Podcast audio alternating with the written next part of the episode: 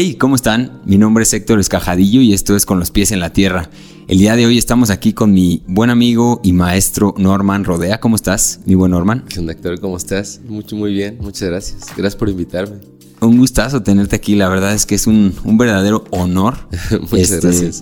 Que estés, que estés aquí cotorreando, que estemos acá en la Ciudad de México, porque acá el señor Norman vive en Valle de Bravo. Este. Pero, eh, pues bueno, yo acá no andamos en la Ciudad de México y es un honor que hayas venido. Muchas gracias por venir hasta acá para platicar y vas a ver que la vamos a pasar chido. ¿Cómo has estado, mi Norms? Muy bien, un poquito agripado en estos días, eh, acalorado, las secas, pero la va bien, contento, me da mucho gusto verte, no nos venimos hace mucho y pues me gusta venir a, platicar, a cotorrear. Entonces, va, muchas, muchas gracias por la invitación. De huevos, de huevos. Eh, aquí, para los que no conozcan quién es este señor, porque creo que no es, no es tanta celebridad en el mundo digital como sí lo es quizá en el mundo físico, presencial y real. Este. Aquí el buen Norms, los, y los pongo en contexto aquí a los que siguen este programa, este espacio de Con los pies en la tierra. Eh, hay por ahí en Spotify un episodio, el episodio cero, que es el episodio de términos y condiciones, que es el episodio donde yo más o menos expliqué de qué iba todo este proyecto, ¿no? Este, un poquito hablé de pues de lo que era para mí tener los pies en la tierra. Ahí está en el episodio cero, por si a alguien le interesa o lo quiere revisar. Bueno, ahí lo puse. Y justamente hablé de, esta, de una experiencia que tuve, que tuvimos este, en la Chinantla, en, en Oaxaca, ¿no? Una expedición que hicimos ahí por el año de 2013, si no me equivoco, 2014. este, entonces, para los amigos que están allá afuera, pues Norms es quien orquestó esa, esa ida esa expedición. exactamente, a Oaxaca ahí con la frontera con Veracruz, si no me equivoco. Este, y pues este hombre, la verdad es que fue una gran inspiración de, de, este espacio, ¿no? Por lo menos. Entonces, aunque no lo crea aquí el señor Norman Rodea, este, pues aquí está mi, mi reconocimiento por, por eso. Gracias. ¿No? Muchas gracias. Este, pero bueno, por ahí búsquenlo y ahorita al final hablamos un poquito más de, de, dónde lo pueden encontrar y demás, si les interesa, si les cae bien, si les cae gordo, pues no lo pelen y ya. No me pelen y ya. Exactamente. pero bueno, mi Norms, ¿cómo has estado? ¿Cómo te ha tratado? La pregunta creo obligada en este espacio es ¿cómo te ha tratado la pandemia? ¿De qué se ha tratado para ti estar encerrado más de un año?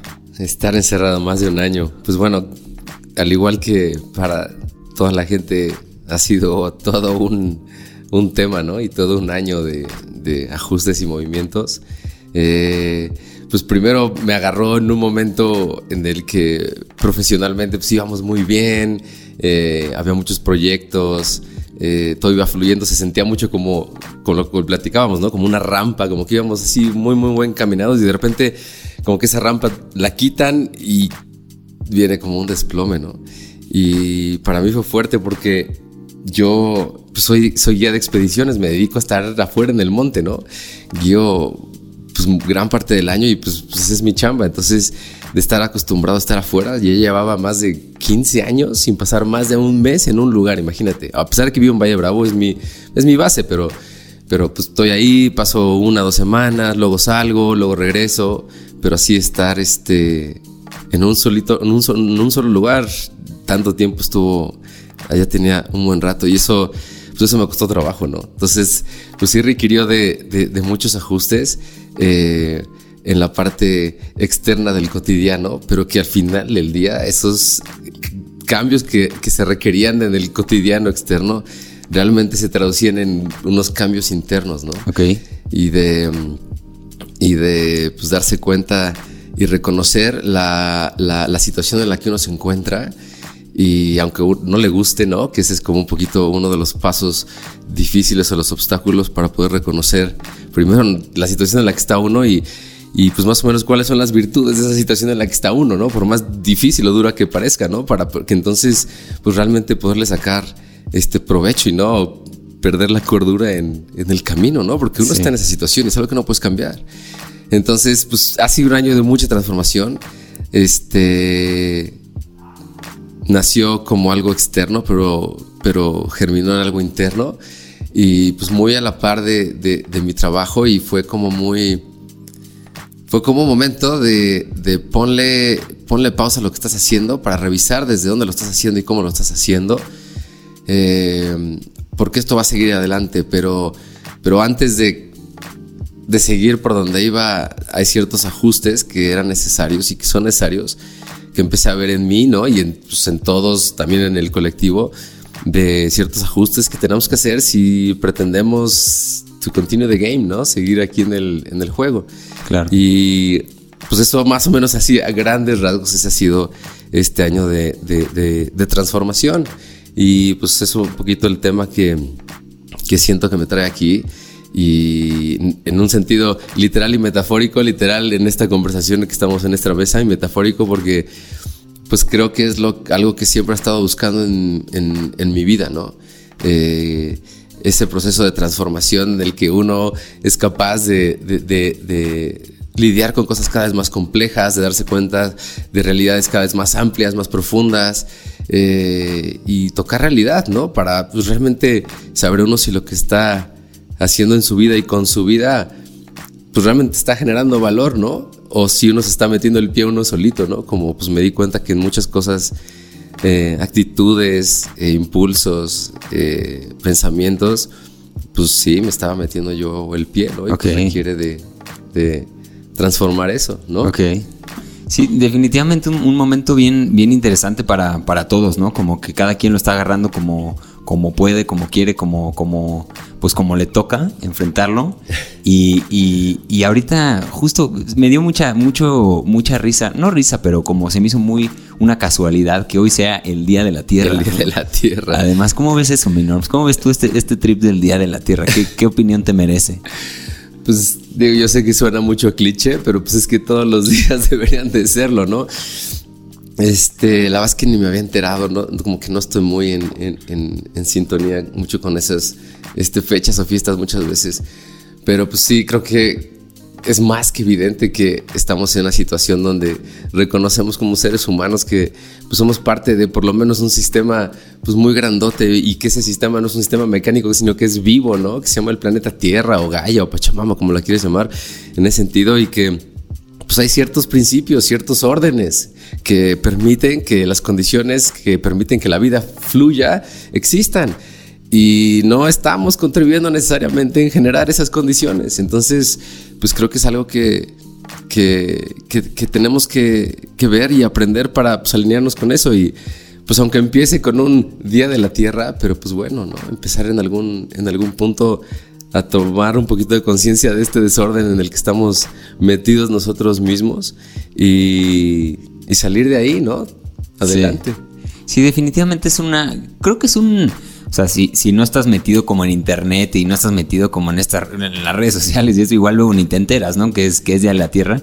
Y, y pues realmente no hace la diferencia quizá en, en, como muy, muy profundo, nada más es poner sobre la mesa el tema, ¿no? El tema de que a lo mejor y pues necesitamos poner más atención y ser más conscientes en muchos, en muchos aspectos. Este, quizás un día impulsado por el marketing, ¿no? Quizás un día ahí que los gringos dijeran, pues este día es el día de la Tierra y y chinga su madre, hoy es este, cuando puse el día y la noche y todo es gracias a la Tierra. O sea, no, como que no hace ningún sentido este, que haya el día de la Tierra, pero bueno, esa es otra historia. Igual me da mucha curiosidad porque creo que, digo, tú eres una, un amante de, la naturaleza y de, la Tierra, ¿no? Entonces ahorita nos vas a platicar y, se va a poner bueno, pero qué curioso que haya caído este día. Que haya caído este día. Sí, güey. Este, otra vez los pongo un poquito más en contexto. Norman y yo nos conocimos hace como unos 10 años, más o menos. Eh, yo me acuerdo, yo me acuerdo perfectamente del momento.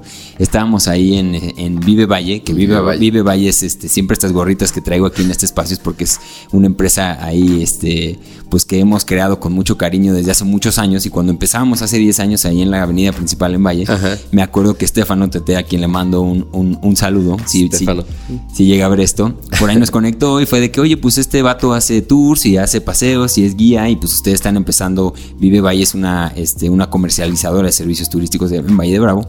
Y entonces lo que nosotros hacíamos era reunir a diferentes proveedores, uno de ellos Norms, este, y entonces teníamos una página de internet antes de que existiera TripAdvisor y todas estas madres de turismo. Y ahí nos sentamos, oye, pues ¿qué haces tú? Pues que a ver qué queremos hacer. Por ahí platicamos. Me acuerdo que nos, nos presentaste más o menos qué, qué, lo que tú hacías en ese momento. Y, y, ya de ahí pues fue como, bueno, empecemos y creo que ahí agarramos como, digo, creo que tú ya tenías unos añitos haciéndolo, ¿no? Porque tú, digo, por más de que te ves de mi edad, tú, ah, dejémoslo claro que sí estás un poquito más cascabel. sí. sí, sí. Este, y, bueno, esa, vez, esa, vez, nos juntamos, este, cotorreamos y bueno, de ahí pues ya Norm se puso a hacer otras cosas. Entonces... Aquí ese es el contexto básicamente de donde nos conocemos. Eh, y, yo te preguntaría, Norms, a la gente que no te conoce, que yo creo que es, mucha, ¿no? Que nos escucha, que nos ve. ¿quién, es, ¿Quién es Norms? O sea, ¿cómo te presentas con alguien que pues estás conociendo? ¿Qué les dices? Yo siento que soy una, un hombre explorador que inspira. Ok. Eso, me considero eso, ya sabes, desde chiquito ese impulso de explorar, de salir a buscar aquello donde ya no llegaste y llegar un poquito más y ver que hay más allá, siempre ha estado en mí. Y, y eso me ha llevado a muchas decisiones de mi vida. Y, hombre, un hombre explorador que inspira porque me he dado cuenta, y esto fue más un descubrimiento más que una intención, que tengo una capacidad de, contagiar, de motivar a la gente, de conectar a la gente desde un espacio no nada más racional, sino desde un espacio más emocional o intuitivo, ¿no? Ok.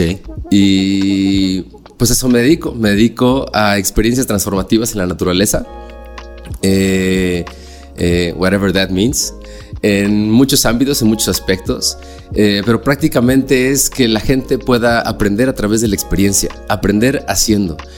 Y no me refiero meramente a aprender cosas como técnicas, ¿no? Como manejar una compu o primeros auxilios, o, sino más bien este, aprendizajes significativos en el sentido de habilidades suaves, ¿no? Eh, motivación interna, relación con lo natural, eh, compasión, liderazgo, comunicación. Entonces, como soft skills, que al final del día son habilidades de relación humana que son importantísimas de desarrollar, ¿no? Y lo trabajo pues, eh, con varios contextos. Lo trabajo con empresas, lo trabajo con escuelas, con universidades, con ONGs, trabajo con eh, comunidades rurales, mucho. Y cualquier persona que esté eh, buscando algún encuentro transformador en su vida hacia consigo mismo. A eso me dedico, bueno, a grandes rasgos. Ok.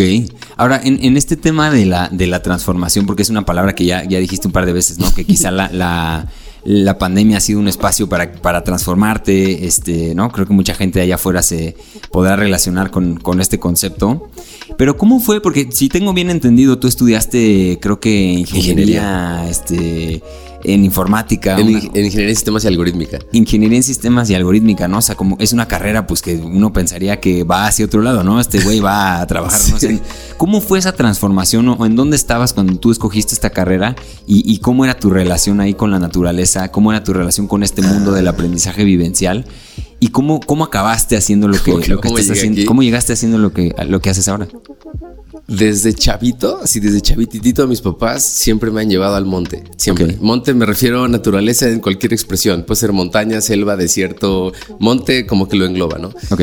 Y desde chiquito, tienen, mis papás son muy deportistas, iban en el Club Mundet y tenían un grupo grande de amigos, todos intensísimos en el deporte, y nos llevaban a acampar a Cacaluta y a hikings a la Barranca del Cobre y a ver, este, me acuerdo, un eclipse en, en Chalcatzingo, o sea, cosas pues, de, de outdoor, ¿no?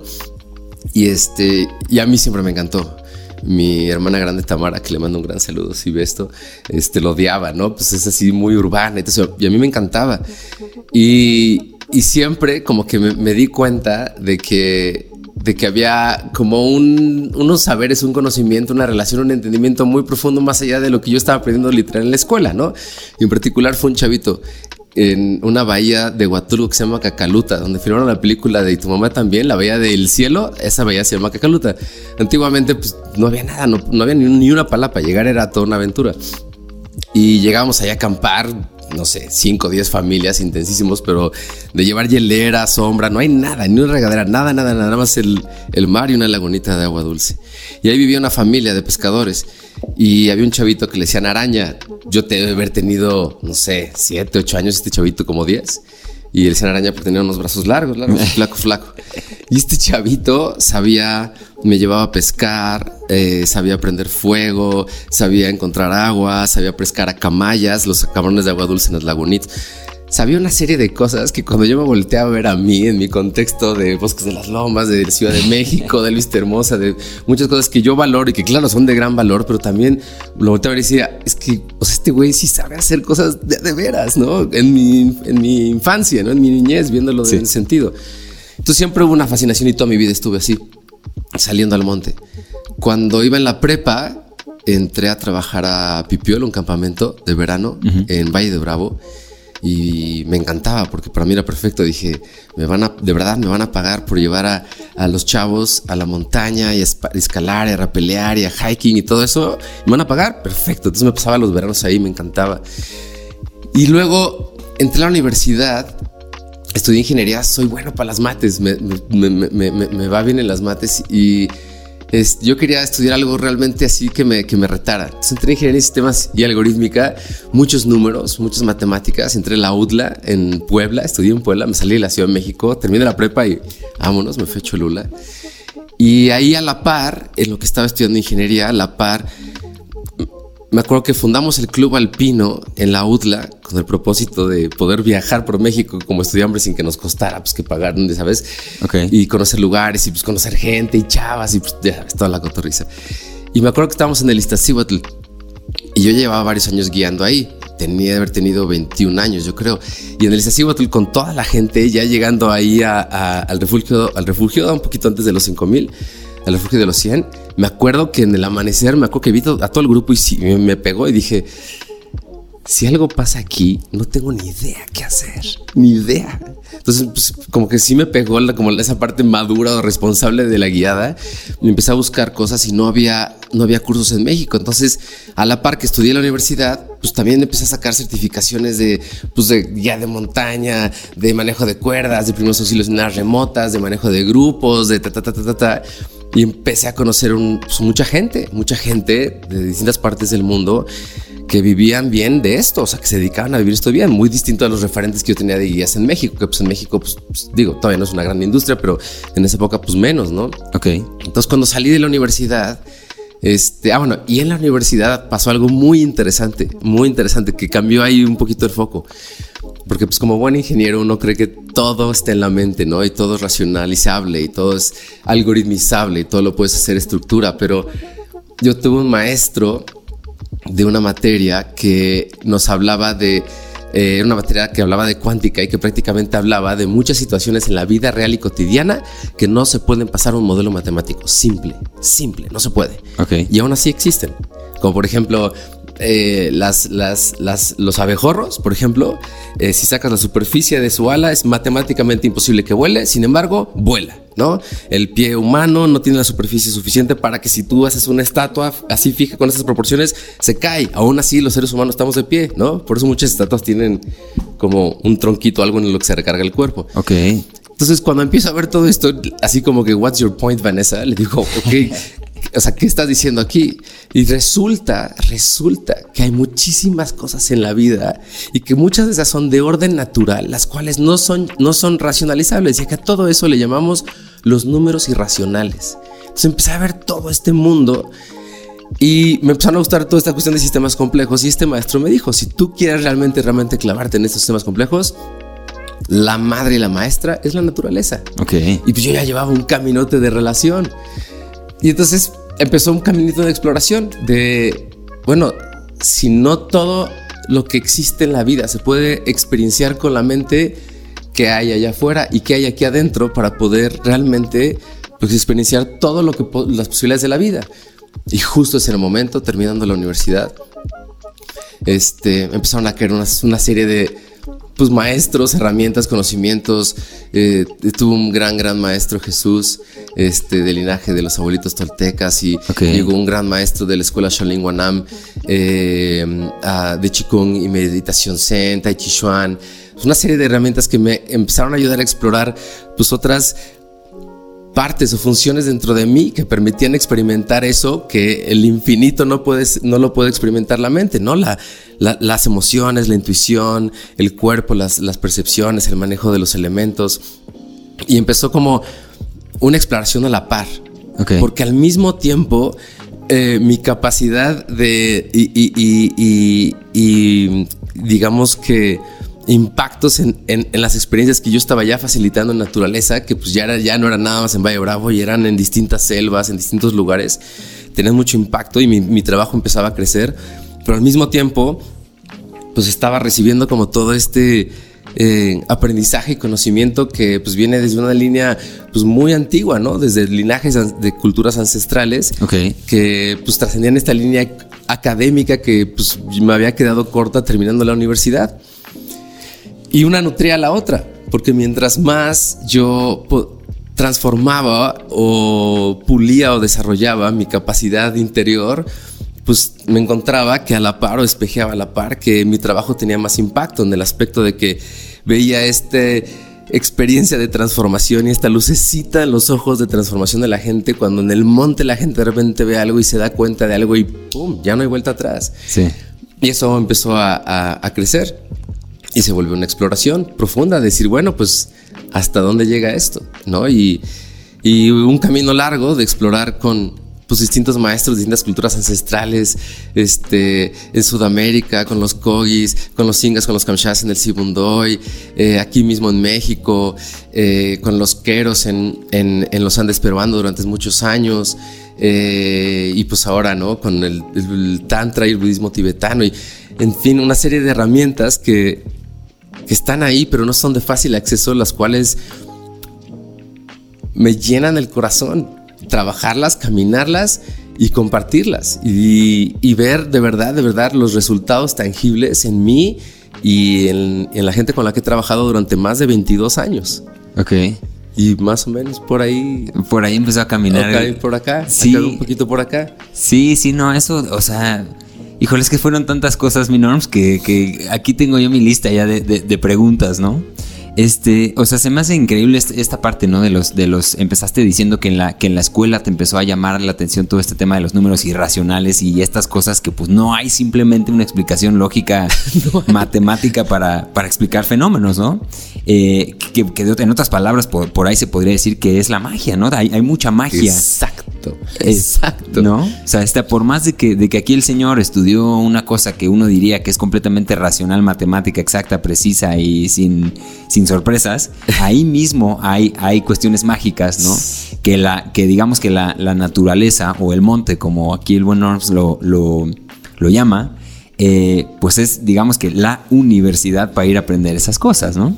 Entonces, este tema de la, de la y digo, va a ser una, pregunta un poquito abierta, ¿no? Pero viendo a la naturaleza o al monte como una universidad, si tú, si tú tuvieras que hacer una especie de, de brochure, este, como de la universidad, como de la UDLA, por ejemplo, ¿no?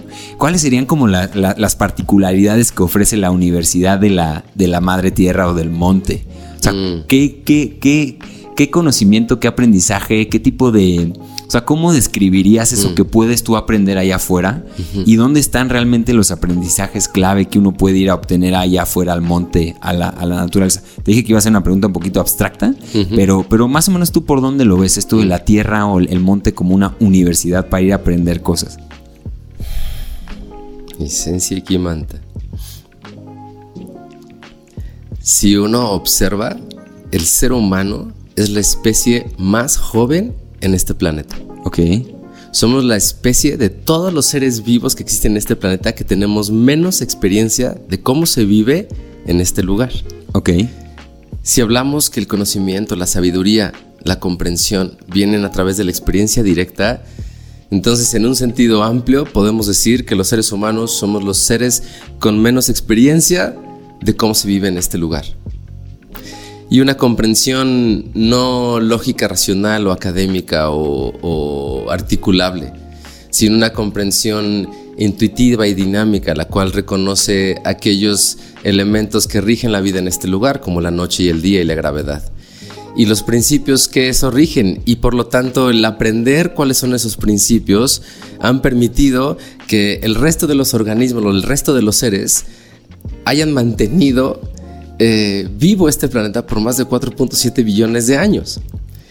Donde si uno analiza, si uno observa, no analiza, pues sí, observa, analiza, contempla, medita profundamente sobre, a través de la observación, claro, no, no a través de la lectura, sino a través de la observación, qué es lo que hace la naturaleza en realidad, como como producto, si me explico, si lo quisiéramos poner una analogía que pudiéramos entender como un producto, qué es lo que hace, no cómo lo hace, sino qué es lo que hace, uno observa que realmente lo único que hace la naturaleza, que es algo gigantesco, es simplemente seguir generando las condiciones que propicien la vida en este planeta. eso es algo muy simple, pero que requiere una comprensión muy profunda. ¿Por qué? Porque la pregunta es esa. ¿Cuáles son las condiciones ideales que propician la vida en este planeta?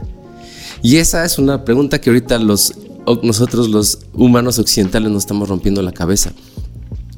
Cuando tenemos, tenemos, tenemos al lado de nosotros miles y millones de seres vivos, desde los más jóvenes contemporáneos a nosotros hasta los más antiguos, que tienen este conocimiento en su forma, en su función, en su intuición y en su expresión. ¿Por qué? Porque lo hacen. ¿Y cuál es la evidencia? Pues que estamos vivos y que a pesar de que han pasado miles y millones de años donde la exposición solar ha cambiado, donde las condiciones han cambiado radicalmente, la vida sigue en este planeta. Entonces, cuando nosotros salimos a este encuentro, empezamos a encontrar referentes afuera del ser humano que nos ayudan a verificar si lo que estamos pensando y lo que estamos haciendo está alineado con esas condiciones que van a propiciar la vida o no. Pero en el momento en el que el ser humano decide aislarse de esos puntos de referencia fuera de sí mismo, alias se mete, por ejemplo, en una ciudad y donde es un espacio construido de seres humanos para seres humanos, donde solamente conviven seres humanos, la gente pierde ese contacto cotidiano con todos aquellos ejemplos que nos muestran con la vida cómo es que se vive la vida en este planeta para calidad de vida, ¿no? Y entonces se vuelve algo completamente ajeno y nos encerramos en, en, ideas las cuales no podemos poner los pies en la tierra y aterrizar para corroborar si realmente generan valor o no generan valor. Por eso no la enmarco como buena o mala, sino genera valor o no genera valor. Es muy simple y es muy objetivo en ese sentido. Y, y va para un, una dimensión colectiva gigantesca como una ciudad y va para algo muy individual como, como una persona. En el sentido del que algo muy pragmático, por ejemplo, cuando uno va al monte, y esto me lo han comentado muchísima gente de, que viene de las ciudades, el darse cuenta que la sensación de estrés, la sensación de, de, de ansia que se vive en las ciudades durante tanto tiempo no es natural, a pesar de que pensamos que ya es natural. Y entonces vivimos en algo que podríamos llamar un desorden mantenido, porque estamos manteniendo condiciones las cuales no están generando valor a mantener las condiciones que propician la vida, sino al revés. Y no es malintencionado, es mera, mera, mera, mera ignorancia. Entonces, pues regresando a como la pregunta, qué es lo que, cuál es el valor del encuentro con la universidad de la vida, pues aprender de la vida. Y al final, los seres humanos, como dice Mujica, tenemos primero la obligación biológica, espiritual, energética, alimentaria, social y económica de, por sobre todas las cosas, escuchar a la vida y respetarla. Y si no estamos haciendo eso, entonces no estamos haciendo absolutamente nada. Wow. Sí, o sea, es, un. Es, creo que un pedazo de, sabiduría lo que acabas de compartir. Este. ¿No? la pregunta original era como, cómo describirías la Universidad del, del, Monte, ¿no? O sea, ¿qué es lo que da? Y llegamos a, analizar o a observar el hecho de poder aprender de la vida misma, ¿no? O sea, de estar, de estar valorando todas estas cosas que nos entrega, de, de, poder realmente descartar lo que es naturaleza o no, porque bajo este, bajo este velo de lo que es natural y no, hay muchísimas cosas, ¿no? Por ejemplo, en, en, esa duda, en, ese tema, ¿cómo definirías qué es natural o no? O sea, vivir en una ciudad, ¿hasta qué punto es natural ya para el ser humano? ¿O hasta qué punto es una... Es una pues es, falso, ¿no? Y eso nos está generando lo que dices tú, un, un ¿cómo, ¿cómo, fue la palabra? El desorden mantenido. El desorden mantenido, ¿no? O sea, en, vivir ya como con una ansiedad eh, que hemos aceptado, ¿no? Como un modo de vida y como que ya lo hemos hecho parte de, una, de la naturaleza del ser humano, cuando no tendría que ser, ¿no? Entonces, volviendo a este tema de que todo es un punto de, de, de ignorancia, ¿no? O sea, de que es, que es que estamos ahí y no por, no por hacernos sentir culpables, ¿no? En este Día de la Tierra, por ejemplo, creo que es un, uno de estos argumentos que el sistema nos da y nos avienta como para hacernos sentir culpables desde la culpa. Este, yo lo percibo así, como, como desde, desde la culpa, decir, es que, ¿qué estoy haciendo yo por el planeta, no? Y es un, es una, es un cuestionamiento muy, muy válido para tener, pero no desde ahí, no desde la culpa. Si pudiéramos estar atacando todo este tema desde el amor, desde, el, desde la sorpresa, desde, la, desde como si fuéramos niños, ¿no? de, de de salir, de ver, de encontrar estos patrones y estas respuestas que además ni siquiera tienen por qué ser racionales. O sea, que hay, que hay, o sea, es en esta conexión, no tienes que hablar, tú a un árbol no le hablas, ¿no?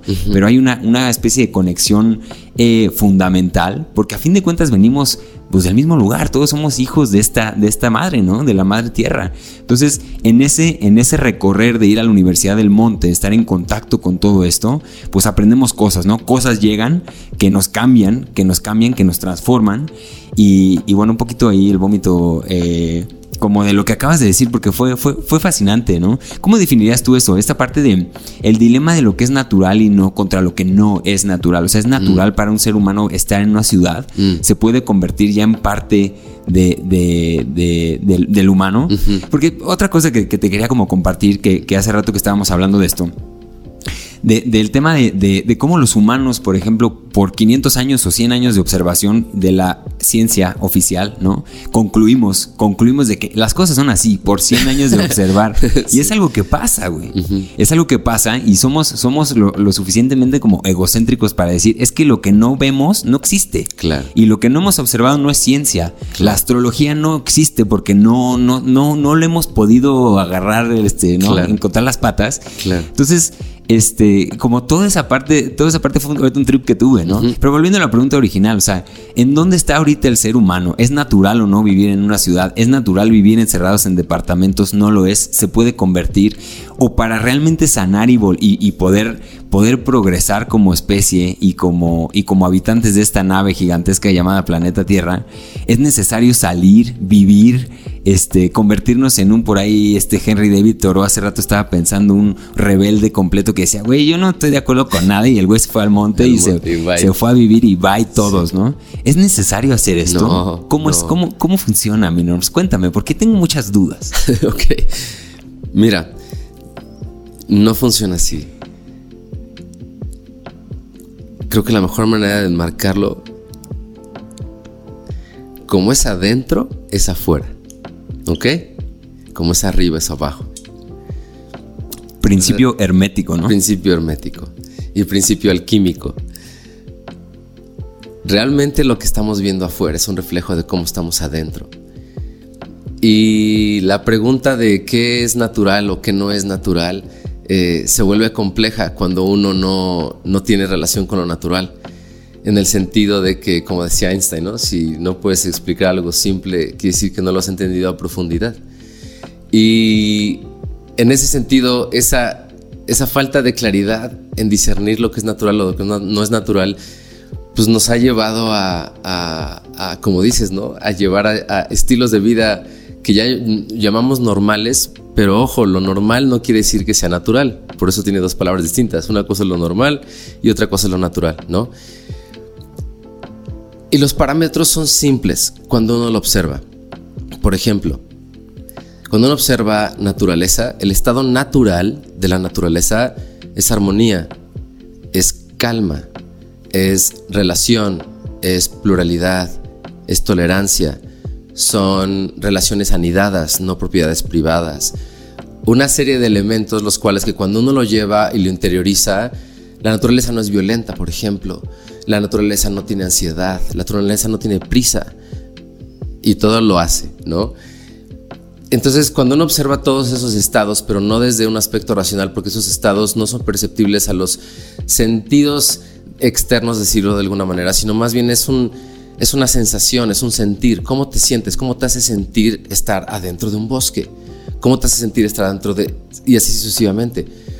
Y entonces uno se da cuenta y tiene puntos de referencia para agarrar y decir, híjole, es que entonces esto es natural y esto no es natural. ¿no? Una vez, alguna vez leí, y creo que es interesante cómo lo, lo describen, que aquello que es natural es aquello que se encuentra en el lugar de donde originalmente está. Donde están las cosas, ahí van. A eso lo entienden como natural o lo definen como natural. Un ejemplo muy claro, el petróleo, por ejemplo, ¿no? El petróleo es natural, pues claro, pues, pues se produce en este planeta, o sea, no hay en este planeta, no hay nada que no sea de aquí, nada, ¿no? Y pues bueno, sí, cosas que vienen de, de, de afuera, el agua eso, pero entonces el petróleo es natural, sí, pero abajo en las capas tectónicas, no arriba en la superficie. ¿Sí me explicó? Sí, sí, sí.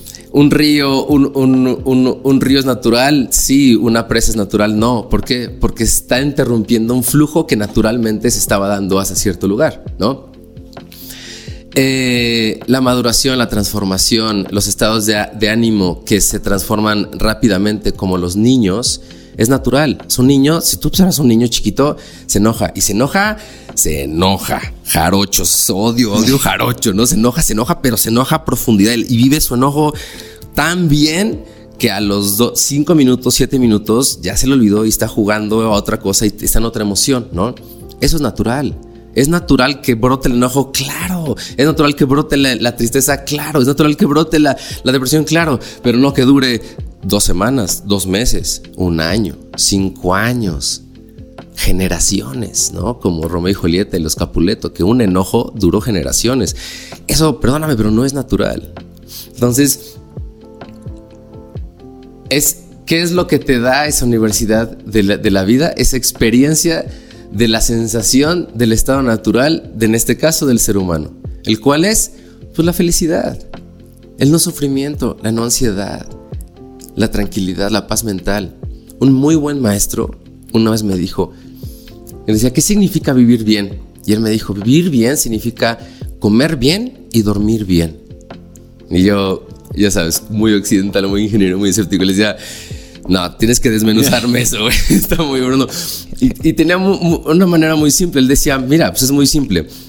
Para comer bien significa que resolviste todas las cuestiones de chamba. O sea, que si, estás comiendo bien, no nada más que estás comiendo nutritivo, de buena calidad, en una buena mesa, con tiempo para comer, etcétera, etcétera, ¿no? Si estás comiendo bien, quiere decir que tienes toda esa parte resuelta. Y si estás durmiendo bien, quiere decir que tienes paz mental. Eso, eso es calidad de vida, que puedas dormir y comer bien. Algo tan simple. Y lo buscamos comprando Ferraris. See what I'm getting at? Entonces, te da ese referente que no es racional, no es una imagen, es una sensación de vitalidad, de claridad mental, de estabilidad emocional, de goce espiritual, de conexión trascendental que una vez que las experimentas, pues quieres más. Y entonces es cuando la gente comienza a, investigar y a educarse en toda esta cuestión. Hoy en día le llaman wellness, pero en realidad es, bueno, ¿cuáles son las condiciones? ¿Cómo genero las condiciones para sentirme así y no bajarme nunca? Como decía Ramdas, ¿no? Ramdas decía, yo una vez conocí a un maestro que se trepó tú en un high como de LSD y nunca bajaba. No se refería a que estuviera en psicodelias y bajaba en su estado interno, que era inalterable la felicidad de este ser humano. Eso. Y eso sucede solamente a través del proceso natural evolutivo de que la naturaleza nos lo enseñe y nosotros lo aprendamos. Y esa, esa enseñanza es una transmisión de Bluetooth, de corazón a corazón. Cuando la vida toca el, tu corazón y la vida toca la vida, hay esa explosión, hay esa transformación. Porque al final del día no hay una diferencia entre la vida del ser humano y el resto de la vida natural. No hay una diferencia, es vida. Entonces, si quitas la palabra vida humana o vida este, de naturaleza, la, lo que, la palabra queda vida, es lo mismo. Doy clases en las maestrías de la Universidad de Medio Ambiente. Tengo 10 años dando ahí clases de eh, experiencias de ecología profunda sí. y relaciones. Y en, en, en ese, eh, en esas clases siempre hacemos como esta pregunta, ¿no? De entre lo natural, lo no natural y muchas veces cuando ellos me, responden o quieren responder, se encuentran con ese vacío. con esa falta de conexión de no poder ponerle el dedo a algo tan simple como la pregunta que es natural, ¿no? Y es esa falta de relación, y esa falta de relación la cual no ha no nos ha permitido construir un lente el cual nos permita ver esas realidades a las cuales citas que a la realidad científica se les va. Y eso es real, eso es lo que sucede. Nuestra cosmovisión, la manera en la que vemos el mundo es la manera con la que nos relacionamos con el mundo. Literal es un filtro. Si no está en ese software, en ese kernel, este, no lo vas a ver, no lo vas a percibir, ¿no? Y pasan muchas cosas por desapercibidos. Hay una historia muy interesante de un científico académico occidental que le pasó esto. Y no a cualquiera. Se llama Dr. Robert Schultz. Fue el director del departamento de etnobotánica de la Universidad de Harvard en los años, creo que 30, 40, cuando estaba la Segunda Guerra Mundial. Y él era un apasionado, apasionado de, la etnobotánica, la relación entre las comunidades ancestrales y las plantas, plantas maestras, plantas de poder, plantas medicinales, plantas curativas, ¿no? Y ya había ido a México, había eh, hecho varias investigaciones, pero le cayó un proyecto en particular donde la intención del gobierno americano era eh, obtener la semilla del árbol del hule, que solamente existía en Sudamérica, porque en aquella época el hule todavía no se sintetizaba o se producía químicamente, entonces a fuerza necesitabas la planta y la planta solamente existía en Sudamérica. Y en esa época resulta que el hule tenía una demanda gigantesca. Para los tanques de la guerra, la Segunda Guerra Mundial, los aviones requerían creo que más, más partes de hule que de metal, por ejemplo. Entonces la demanda para poder la guerra pues, fue grande y resultó ser una carrera para la guerra. El caso, long story short, es que este cuate, este cuate en esa época pasa 30 años, 30 años en el Amazonas. Para mí es el, Indiana Jones original. Es el que realmente mapeó todos los ríos de, de, toda, de todo Sudamérica y recorre todo Sudamérica. Y en 30 años, cuando uno lee el libro, el libro se llama One River, muy bonito, cuando uno empieza a leer el libro, uno, uno empieza a percibir la transformación en la percepción de lo que este científico empieza a vivir, de convivir 30 años con comunidades indígenas ancestrales a la mitad de toda la selva del Amazonas. Y hay una en particular que él para él fue un descubrimiento muy fuerte y, le pone una pregunta y un planteamiento a la, ciencia occidental muy, muy, muy poderoso. Y él dice, he, notado que todas las tribus que, he encontrado de la selva amazonas, desde el sur de, Colombia hasta el norte de, Perú, digo, de toda esa parte, todas, todas son un chorro, logran distinguir y no con microscopio, así a distancia, a 100 metros, 16 tipos de una liana en particular la, la liana de, la ayahuasca. De ahí que en, los taitas eh, en el Amazonas tienen 16 tipos de ayahuasca, 16 tipos de yagé. Okay. Pero el doctor Robert dice, pues ellos la distinguen así, o sea, cualquier niño la distingue. Y yo, etnobotánico, director de Harvard, con mis conocimientos científicos, no podemos hacer la distinción de esas 16 plantas. Él dice, para la taxonomía científica, esas 16 plantas distintas son la misma.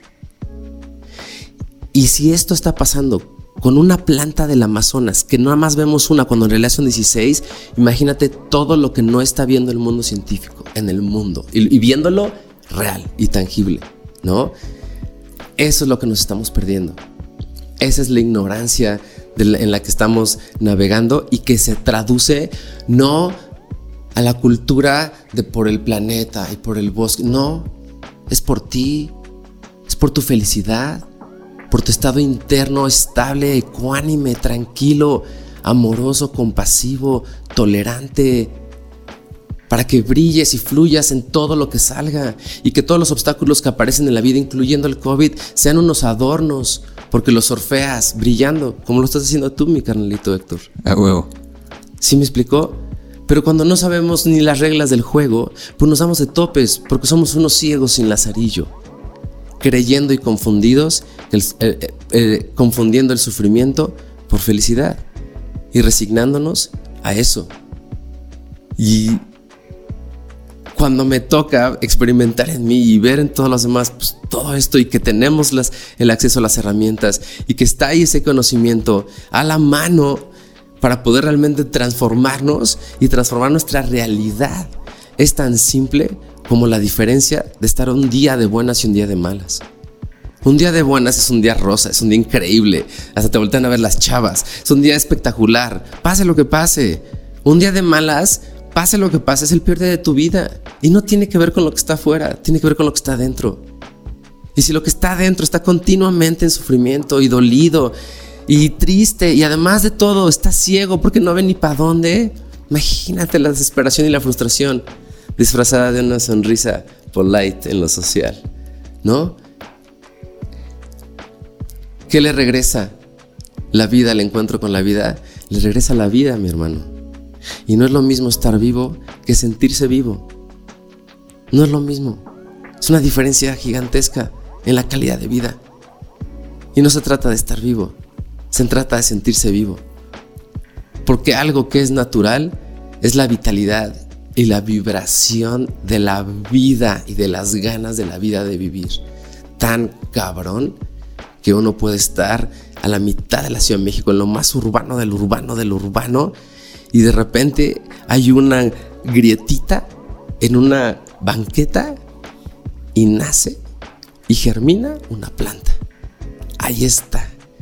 Dime, no me chingues. Si una planta nace ahí, que no lo podamos hacer nosotros, más bien aprender a hacer nosotros, Sí, sí, sí, es, es, no tengo nada que agregar, así de fácil. O sea, es, es, es, muy bonito escucharte hablar de estos, de estos temas, ¿no? Eh, se cubren, se cubren, se cubren muchos, muchos campos. Eh, por ahí me quedo quizá, pues es que con todo. O sea, no, no hay nada que, que quisiera rescatar. Simplemente es este, es este es esta transformación a partir de poder observar simplemente, o sea, no nos exige más, nos exige, nos, nos exige respeto y, y, ser observado, no una observación. O sea, no nos exige que hagamos realmente como nosotros un cambio, que tratemos de, digo que hay, hay, hay que cumplir con ciertas responsabilidades de reforestar y, parar y luchar también, porque hay gente quizá es algo que he encontrado yo, yo hace, hace poco, ¿no? o sea, esta idea de luchar también por lo que creemos que es, que es, que es, que es lo correcto para, para nosotros, para nuestras generaciones, no quizá para el de enfrente, pero para nuestras propias generaciones que vienen, y estar luchando para, para, para, hacer ese cambio, ¿no? Pero la, la, naturaleza misma ni siquiera nos exige esa lucha, nos exige que la respetemos y que la observemos, que aprendamos de ella. Eh, y, es esto, esto a lo que tú te dedicas, que es justamente llevar a gente al monte y, que pueda ver, pues, de qué se trata, ¿no? De, qué se trata, qué, qué aprendizajes se traen cada quien. Yo me traje algunos, ¿no? Aparte, cada quien no es como que un, aprendizaje estandarizado, sino que la naturaleza te da lo que tú necesitas, no te da lo que vas buscando, quizá ni siquiera te da lo que tú requieres en un momento dado. Sí. Y, los, los, este, los 20 más poderosos caen así, ¿no? O sea aprendes a fluir viendo un río y metiéndote al río, porque el río fluye, es lo que hace. Entonces, ese tipo de conocimientos y aprendizajes tan elementales y esenciales que son muy simples, o sea, el, no, no aparece un güey y te dice, mira, este es el esquema de... No, no, no, es simplemente... Y es... La gente cree que o, hay muchos esfuerzos en tratar de cambiar el comportamiento humano, ¿no? Alinearnos a la sustentabilidad o regeneración, etcétera, etcétera. Pero detrás del comportamiento humano, pues hay un pensamiento humano y unos valores y una, y una serie de, cosas que cada persona tiene, ¿no? Y detrás de eso está su percepción.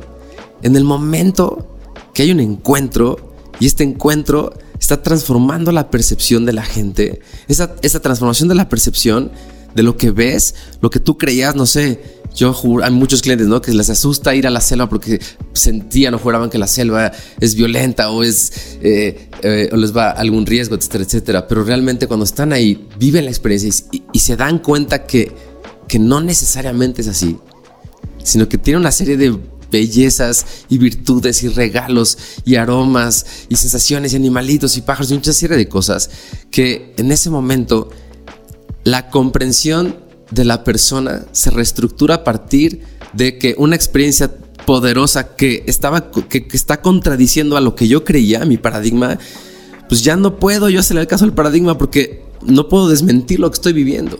Y en ese momento pues vienen unos cuestionamientos internos muy profundos que ayudan a reestructurar internamente las cosas. Y eso se traduce entonces en un cambio de comportamiento, pero no por obligación, no por una ley, no porque esa fuerza, sino por convicción propia. Y cambia la perspectiva. Por ejemplo, esta pregunta me la hace todo el mundo. ¿Y qué? ¿Nos tenemos que ir todos a vivir al monte? Pues no, pero porque lo estás viendo así, ¿no? Como el monte y la ciudad. Pero ¿qué pasaría si yo te dijera que más bien lo que tenemos que hacer es que tenemos que repensar las ciudades, repensar el concepto urbanismo? Cuando pensamos en urbano, pensamos automáticamente en espacios humanos, de, humanos para humanos. Bueno, ¿qué pasaría? Nada más, es una pregunta que se suelta al aire. ¿Qué pasaría si cuando construimos ciudades o pensamos en urbanización, pensamos no solamente en humanos? Extendemos la perspectiva de lo antropocéntrico a lo biocéntrico. Pensamos en toda la vida. Yo estoy seguro que con el nivel de conocimientos que tenemos en MIT, por ejemplo, podremos construir unas urbes espectaculares entonces no se trata de, de, un cambio externo radical que aparente o le dé una fachada de aquello que se pretende lograr. Al final del día es una transformación interna la cual te permita percibir aquello que veías como problemático, pero ahora lo ves mucho más claro y, lo, y tienes claridad de cómo lo tienes que hacer y qué tienes que hacer. Simplemente para vivir bien. Sí. Y esos referentes. No sé, por ahí lo veo. sí, no, eh, totalmente. O sea, creo que está muy, estamos muy casados con esta idea de que hay que hacer el cambio allá afuera, ¿no?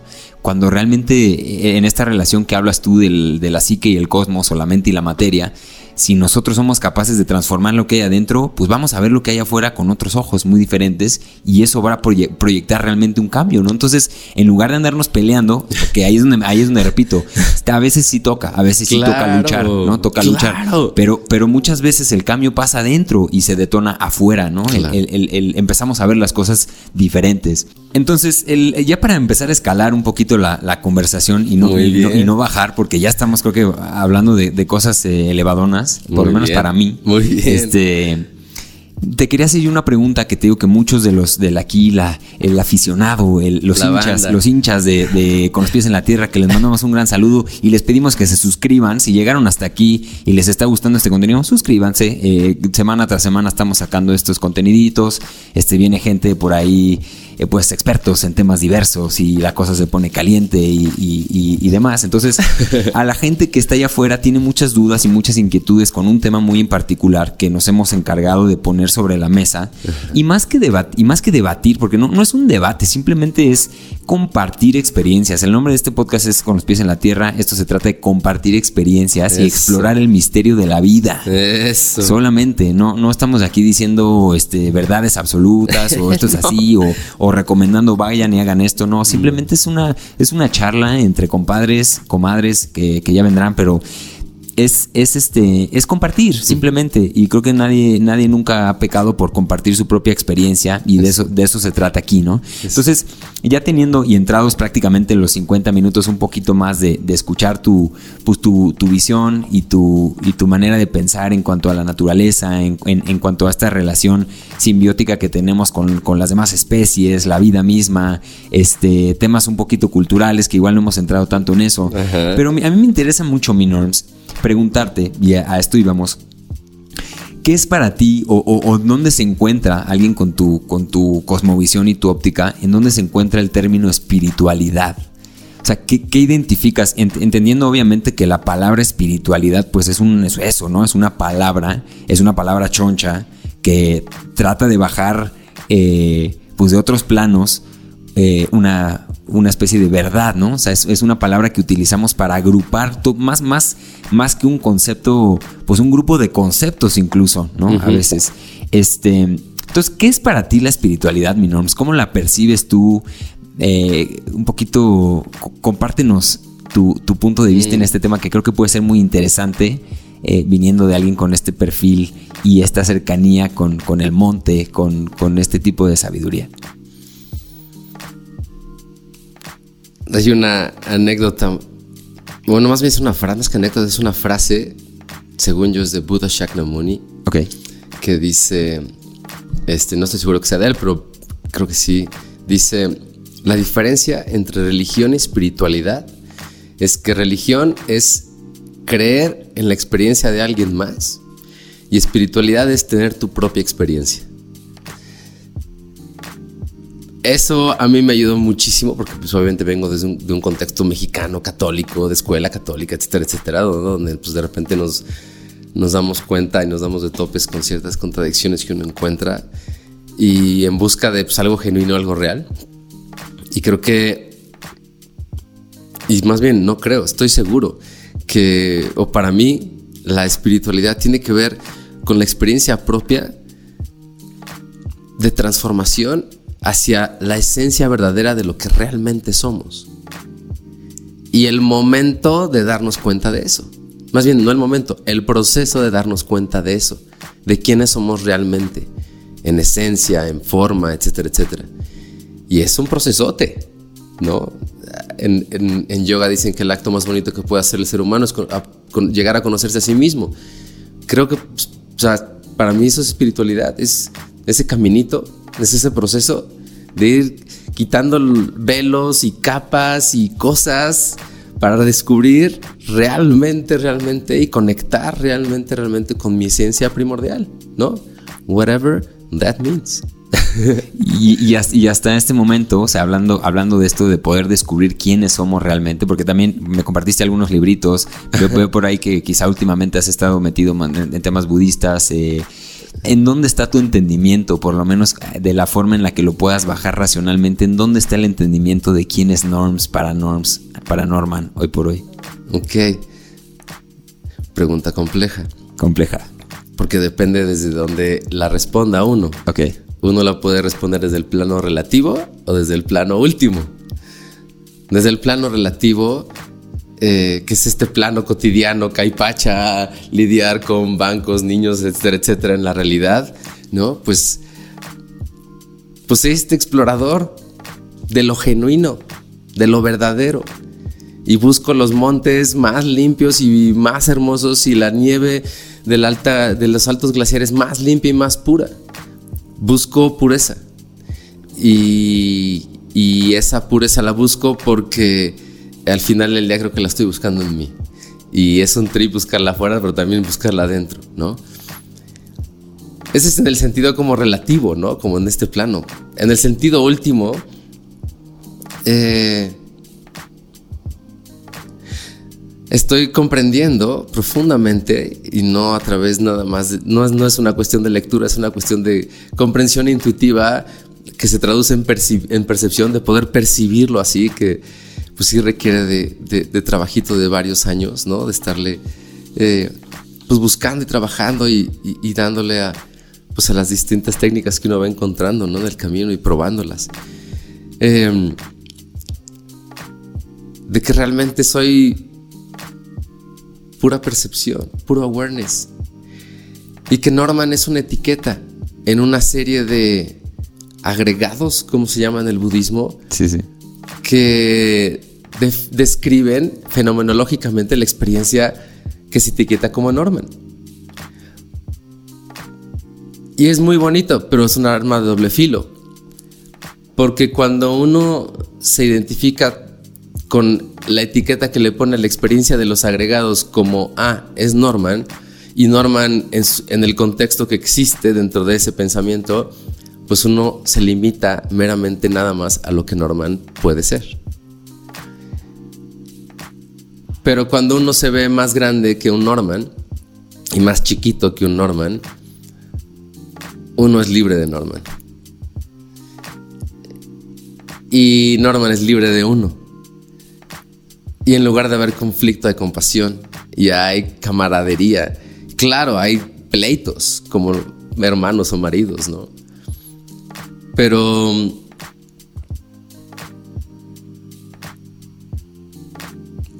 creo que algo bonito que está ocurriendo es que ambos Normans, el relativo, del plano relativo y del plano último, están empezando a entenderse y están empezando a caminar. Y emociona a ambos porque en lugar de volvernos locos en la esquizofrenia de lo relativo y lo último, de resolver el día a día y trabajar espiritualmente, pues resolver el día a día se ha vuelto trabajar espiritualmente. Y uno nutre al otro. Y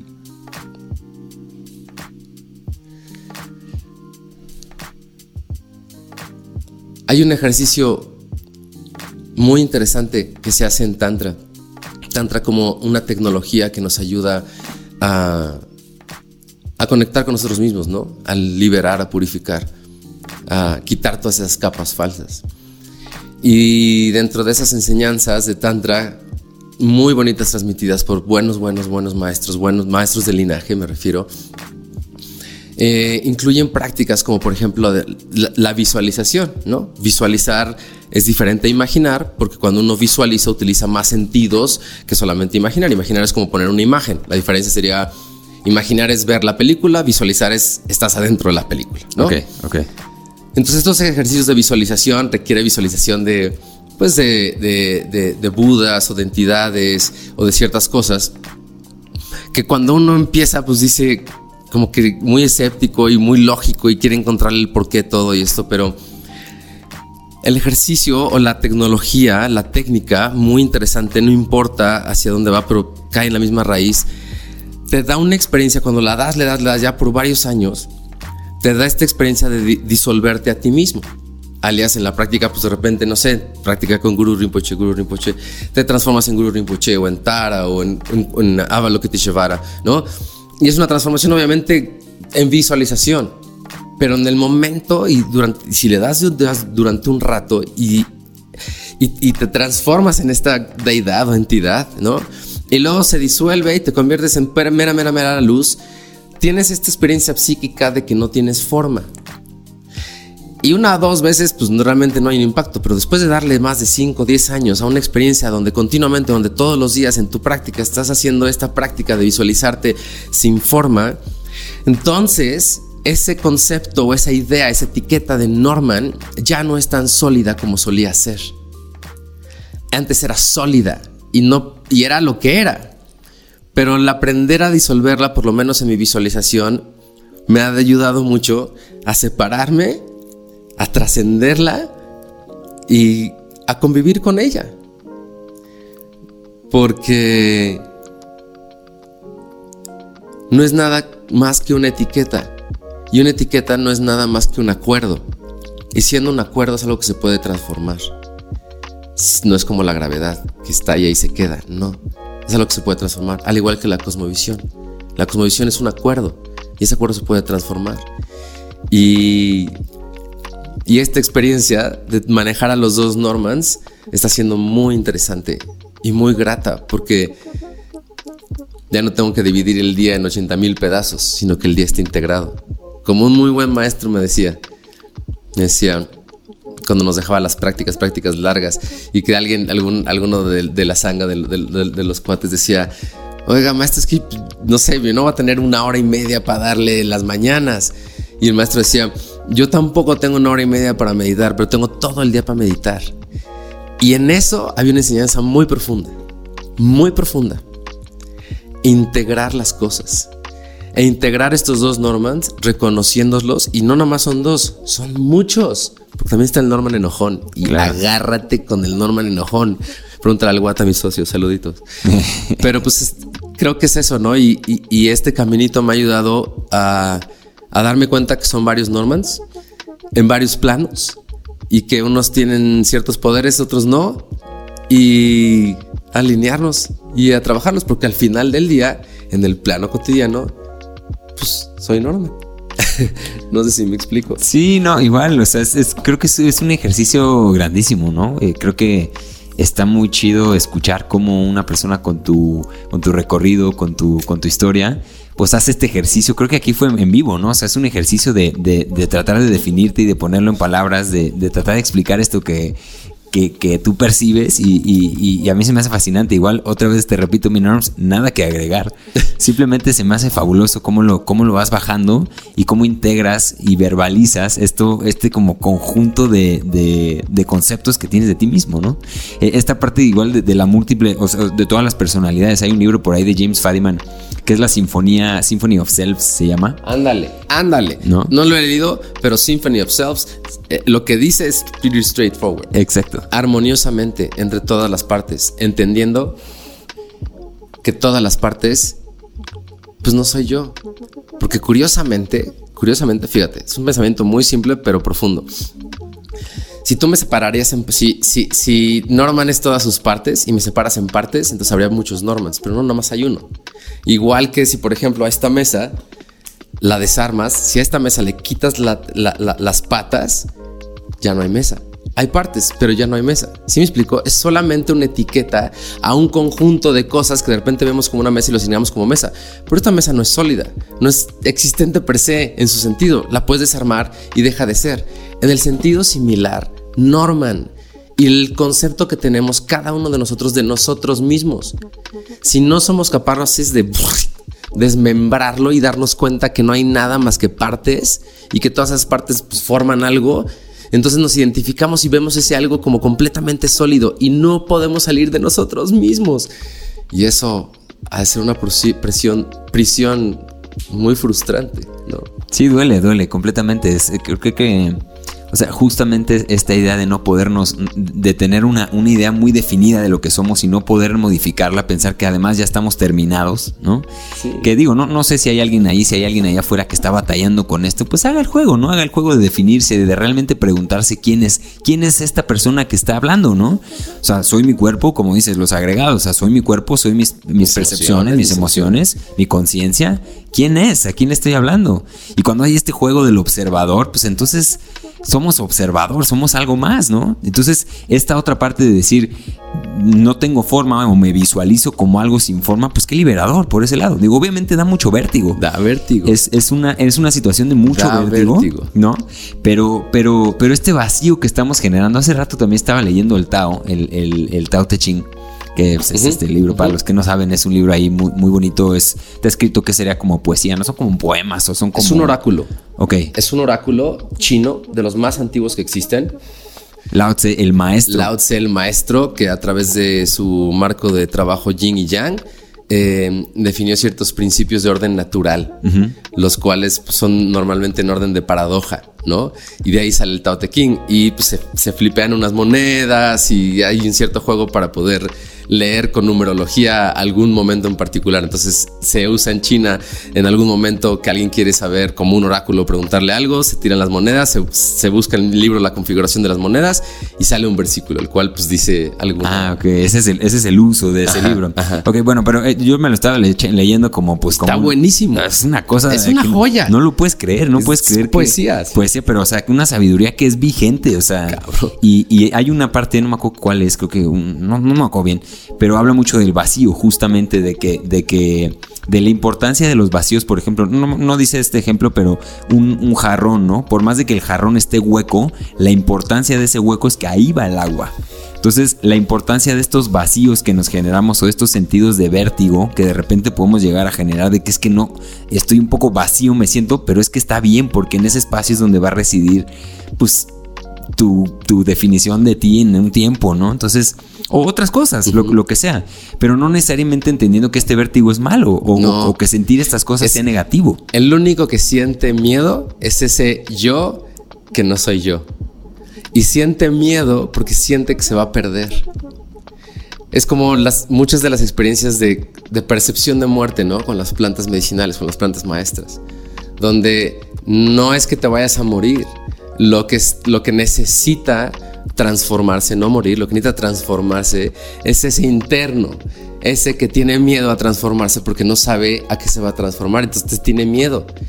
¿Por qué? Por ignorancia. ¿Ignorancia qué? A la impermanencia. La personalidad le encanta quedarse como está, pues es muy cómodo. Claro. No cambiar es muy cómodo. Pero una de las nobles verdades, uno de los principios más importantes de esta vida es la impermanencia. Y eso requiere una transformación regresando al tema de orden natural y de lo que es natural, esa transformación es natural. Sucede en la naturaleza completamente libre y fluida y natural, ¿no? Una semilla se transforma en un germinado, un germinado se transforma en una planta, una planta en un árbol, la hoja se transforma o la rama se transforma en una flor, la flor se transforma en un fruto, el fruto en una semilla y sucesivamente. Hay un proceso continuo de transformación, lo cual genera la realidad de la impermanencia. Eso ocurre en la naturaleza de manera fluida porque toda la naturaleza, a diferencia del ser humano, se mueve en el plano del instinto. El ser humano se mueve en el plano de la elección, ¿no? De ahí el libre albedrío. Tenemos la elección de... La naturaleza no. O sea, no es como que la hormiga se pare y un día dice, qué hueva, no voy a trabajar. Pues, no, güey, la hormiga se para y lo suyo, ¿no? O sea, si te observas toda la naturaleza, no hace otra cosa 24 horas al día, 365 días del año más que ser lo que es. No, un halcón no hace otra cosa toda su vida más que ser halcón, ¿no? Un gato no hace otra cosa toda su vida más que ser gato, un encino, cualquier cosa en la naturaleza. Todos, excepto el ser humano. El ser humano es el único que pasa toda su vida con esta crisis existencial de quién soy, qué hago, para dónde. Y todo se vuelve una elección, todo el tiempo, todo, todo, todo, todo, todo, todo el tiempo. Esa elección, esa elección es justamente esa fricción. Porque obviamente el inconsciente, la persona, lo que quiere estabilidad, lo que quiere lo conocido, va a hacer todo lo posible por no cambiar. Entonces nosotros que nos identificamos con ese sólido Norman, que no quiere cambiar porque estaba increíble cuando tenía rastas, ¿no? Entonces, nos aferramos a eso y no, y no, y no, y no. Entonces algo que naturalmente ya está ocurriendo, le estamos poniendo resistencia y por eso duele. Duele, literal, duele, ¿no? Y da miedo y se siente vértigo y y no estás disparando porque, porque estás poniendo resistencia, güey. Tú, quieres seguir siendo flor cuando ya eres fruto, ya eres un mango y no te das cuenta de las virtudes de ser mango, ¿no? Entonces, esa, esa libertad de elección viene acompañada de una responsabilidad de uno mismo, de tomar las elecciones que acompañan el bienestar y la calidad de vida para mí mismo, alias seguir el orden natural. Y lo que es natural, y esa transformación es natural, de, de bebé a niño, de niño a adolescente, de adolescente a adulto, de adulto a adulto mayor, son transformaciones que se dan y se deben de dar más bien naturalmente y que cuando hay resistencia traen problemas, traen sufrimiento, ¿no? Entonces, no sé, como que en ese, en, en ese aspecto transformativo interno, lo mejor es no generar esa resistencia porque no va a generar dolor. Y lo que está ocurriendo, un muy buen maestro, Ichiro Canalito, maestrito, gracias, dice, cuando hay mayor confusión, en el momento de mayor confusión, es porque la luz está cerca. Keep on going. Porque al final del día, no, no vas a, no no vas a desaparecer. Vas a continuar transformado. En el budismo dicen, la mente es un continuo que empezó desde el principio sin principio y seguirá al final sin final. Cuando el agregado forma, que en este caso es el cuerpo, deja de ser, el continuo mental sigue, continúa. Entonces no debes de sentir ningún miedo cuando te estés acercando a esa experiencia del vacío, de encontrar ese vacío que es un poquito difícil de explicar, ¿no? Y continúa porque vas a llegar y va a continuar pero vas a continuar como lo que realmente te estás transformando. Ya no eres flor, ahora eres mango. Y sucesivamente, ¿no? Y de ahí, pues mucha ayuda. Plantas medicinales, eh, eh, culturas ancestrales, la meditación, el tantra, distintas técnicas que nos ayudan a quitar esa resistencia y permitir que eso que naturalmente debería de ocurrir, realmente, realmente, realmente ocurre, ¿no? Esta parte del dolor, del dolor, me quedé ahorita pensando, ¿no? Que es, o sea, la idea de cambiar nos genera miedo porque viene inherentemente un sentimiento de dolor. Que el dolor mismo para mí, por ejemplo, no existe. realmente el dolor es lo que hacemos para que no nos duela. O sea, el dolor mismo, si nosotros aflojamos, no, dejamos de resistirnos, de presentar una resistencia, fluimos. Exacto. Y este sentimiento de dolor se convierte en una necesidad que está sucediendo como cuando vas a la cama en la noche y te está estirando a los 15 años y te están estirando las piernas, ¿no? Pero es un intercambio. Un intercambio es un maltrato. Fíjate. Lo que, genera, lo que genera dolor es la resistencia a, lo, a la realidad, ¿no? Al cambio, a la transformación. No la transformación en sí. La transformación en sí, y más que dolor, estoy hablando de sufrimiento. Porque sí, pues claro, dolor no es lo mismo dolor que sufrimiento, ¿no? Claro, y trae, y trae consigo este, trae consigo este, este, este sufrimiento. Pero es un intercambio. ¿En qué sentido? Si la persona, la persona que podemos llamarlo personalidad, a diferencia de la esencia, para poder distinguir entre el yo relativo y el yo último, este yo relativo, la personalidad, no quiere cambiar. Porque aunque le esté funcionando o no le esté funcionando, pero es algo que ya conoce, es algo conocido. Entonces se aferra a eso y le empieza a doler, empieza a sufrir. Pero la, persona lo acepta, lo intercambia y dice, ok, sé, sé que estoy sufriendo porque no estoy soltando, pero prefiero el dolor y el sufrimiento a ese cambio que se está dando. ¡Pum! Y dolores crónicos de por vida, físicos, emocionales, mentales, ¿no? Y, teniendo libre albedrío, pudiendo cambiar esa elección en cualquier segundo de nuestra vida, la seguimos sosteniendo cada vez que ese dolor o ese sufrimiento se presenta. ¿Sí me explicó? Sabiendo que eso no es natural para lo que, para lo que está ocurriendo en, en mi vida, ¿no? Entonces, todos este encuentro con la naturaleza, este encuentro con la vida, este encuentro con, con estas formas de, cada vez acercarnos más a nuestra verdadera, verdadera esencia, lo que van haciendo es que nos van purificando capa por capa y purificando, entendámosle como quitándole velo al brillo natural de la conciencia, aquello que es omnisciente y, y, es capaz de percibir y verlo todo, pero tiene ciertos velos. Y cuando tiene esos velos no eres capaz de verlo. Cuando no eres capaz de verlo, es igual que un ciego quisiera bajar de este edificio a la calle, pues te vas a dar de topes por todos lados y te vas a caer del barandal y te van a pasar en cantidad de cosas. Claro. Pero cuando uno lo empieza a trabajar y entonces empieza a ver y empieza a ver, pues las cosas cambian. Uno ya no se da de tantos topes o los topes pues duran, duran cada vez menos. ¿Por qué? Por la experiencia de una continua transformación le da a uno colmillito al proceso de transformación. Y ese colmillito, al igual que cualquier colmillo de cualquier otra disciplina, cualquier otra cosa que haga el ser humano, pues te da confianza. Y le entras cada vez con más y más sabiendo que no va a ser agradable posiblemente, ¿no? Que en ceremonia vas a tener que echar tus cubetadas, ¿no? Pero estás ahí porque sabes, sabes que el outcome es valor. Y no valor ah, externo, valor interno, que es el que realmente trasciende, ¿no? Porque la felicidad, cuando uno está contento, pues lo de afuera sale sobrando, uno está contento, ¿no? Y eso es lo que realmente, lo que realmente define, define, por lo menos para mí, realmente la calidad de vida. No tu condición externa, sino tu condición interna. Hay un, un autor que se llama Gaston Bachelard, francés, trabaja la fenomenología, la fenomenología como aquella rama de la ciencia que se enfoca no explicar el fenómeno, sino describirlo. O sea, no lo expliques, nada más descríbelo, que es una, es una vertiente muy bonita. Ok. Y él dice algo muy interesante en su libro, Fenomenología, como habla mucho de, cómo se siente uno en un espacio, pero se refiere también al estado interno. Y él dice, un, hasta un rey en su castillo se puede sentir un prisionero. Cuando un campesino en su choza se puede sentir un rey. Y tiene toda la razón tiene que ver con tu, condición externa, tiene que ver con tu condición interna. Y cuando este, este el, el, esfuerzo de mantener estos contactos, estas prácticas, van quitando velos y quitando velos y quitando velos y quitando velos y quitando velos, uno se va dando cuenta que es lo que a uno realmente le hace feliz en la vida. Y esa claridad es envidiable, porque todo lo demás pasa a un segundo plano. Y uno empieza a enfocar en eso en bienestar, en generar valor, en las relaciones.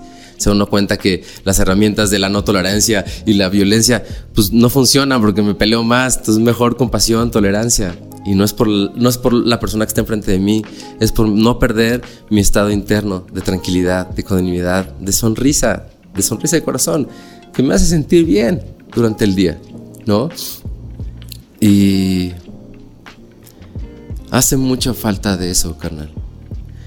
Y no, no, no siento que sea muchas veces falta de motivación de la gente, sino siento que es falta acceso a esas experiencias y esas, y esas tecnologías.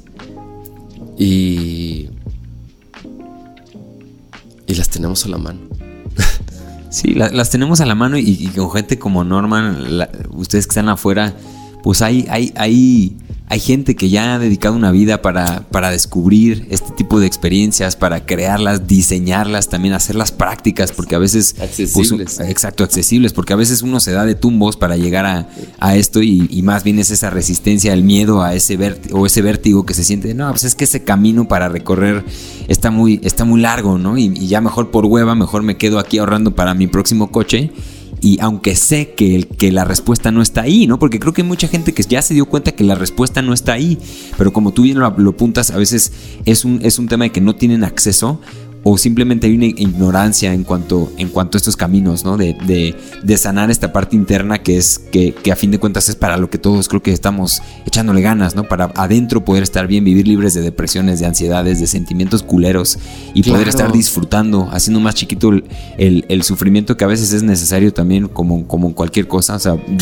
vivir duele, pero, pero este, pero bueno, a uno de estos caminos que también aquí nos encanta hablar en este espacio y ya acercándonos hacia el final, porque también tú, yo sé que tú tienes una, eh, bueno, experiencias de este tipo y, me encantaría aquí que nos compartieras a la gente que le interesa. Hay gente que le adelanta hasta aquí nomás para llegar a este tema.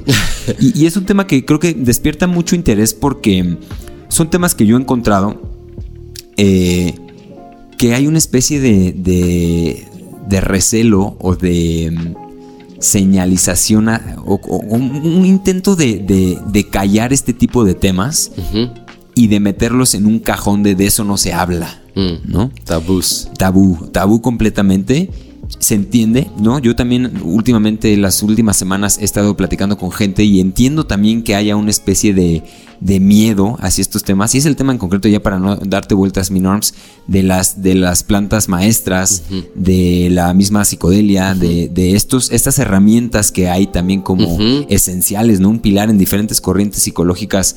Eh, son una especie de pilar en el tratamiento, ¿no? En la creación de experiencias de conciencia expandida, por ejemplo. Este, entonces, hay mucha gente que lo mete todo en el cajón de las drogas, ¿no? Cuando la droga, pues hace rato al, al, Norms le di un Advil, ¿no? Entonces, o sea. Ya ando puestísimo en Advil. Exactamente, o sea, digo, igual y lo que yo siempre digo, y por favor escuchen esto, que es la, sustancia, en la medicina, eh, la medicina no, no tiene una connotación, no tiene una esencia negativa. Lo negativo en todo caso es el uso que le damos. Estas son solamente tecnologías que hemos encontrado, que hemos eh, descubierto, que hemos trabajado, que hemos aprendido a utilizar. Y el abuso existe, ¿no? la, utilización en un contexto que no es el, óptimo también existe. Hay muchas cosas que, hacen que estas medicinas o estas sustancias puedan ser muy peligrosas también. Es muy importante asumirlo con muchísima responsabilidad para el que esté allá afuera eh, lo sepa, sepa que en este espacio no fomentamos el uso de absolutamente nada, solamente compartimos experiencias y ponemos sobre la mesa, tratando sí de poner sobre la mesa estos temas que, que a mi parecer son temas que deberíamos de estar hablando porque en, en, primero son una, pueden ser, si son bien utilizadas, pueden ser una herramienta como varias para, para ayudar a la gente a sanar, ¿no? Estas cuestiones internas, digo pueden, no digo que sean, no es verdad absoluta, es mi punto de vista y yo eso me hago responsable de lo que estoy diciendo ahorita. Este, es un camino, son herramientas para poder sanar. Este, tienen por ahí este mismo, este mismo este, prohibicionismo tiene en jaque también a nuestra sociedad por convertirlo en un problema de seguridad en lugar de un problema de salud. ¿No? Que es algo tan evidente como, como eso. O sea, en lugar de matarnos a balazos, pues metámonos a. ¿no? Sí, sí, sí, y, todo, y todo empieza por hablarlo. Vamos a hablarlo. Vamos a hablar de esta persona que Norman aquí lo escucharon ya hora y media hablar de cómo piensa.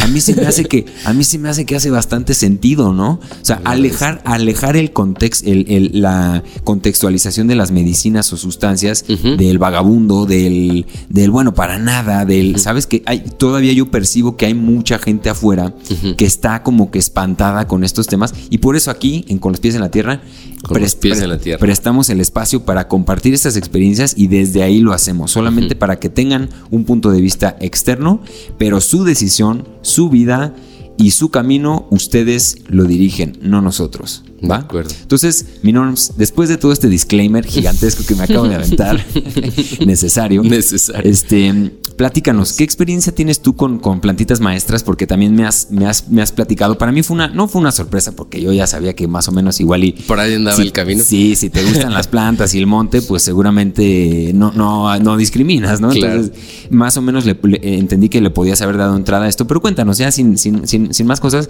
cuéntanos quizá alguna experiencia que nos quieras, eh, que quieras aquí a la audiencia compartirle, este, a ti qué te ha servido, mm. este, cómo, cómo ayudó estas experiencias a forjar una cosmovisión en cuanto a todo esto que nos acabas de mm. platicar.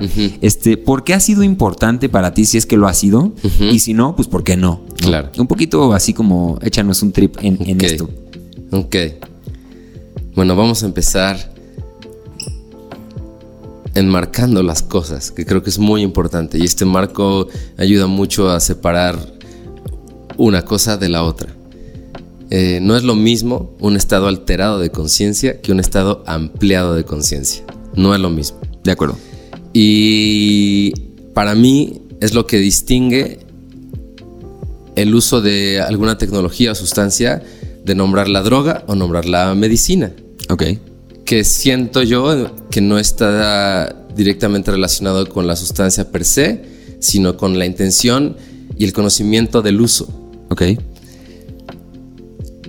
Lo que he encontrado con el trabajo con las plantas maestras medicinales, la abuelita, mamacoca, con distintas plantitas que, que, han mostrado caminitos bien bonitos.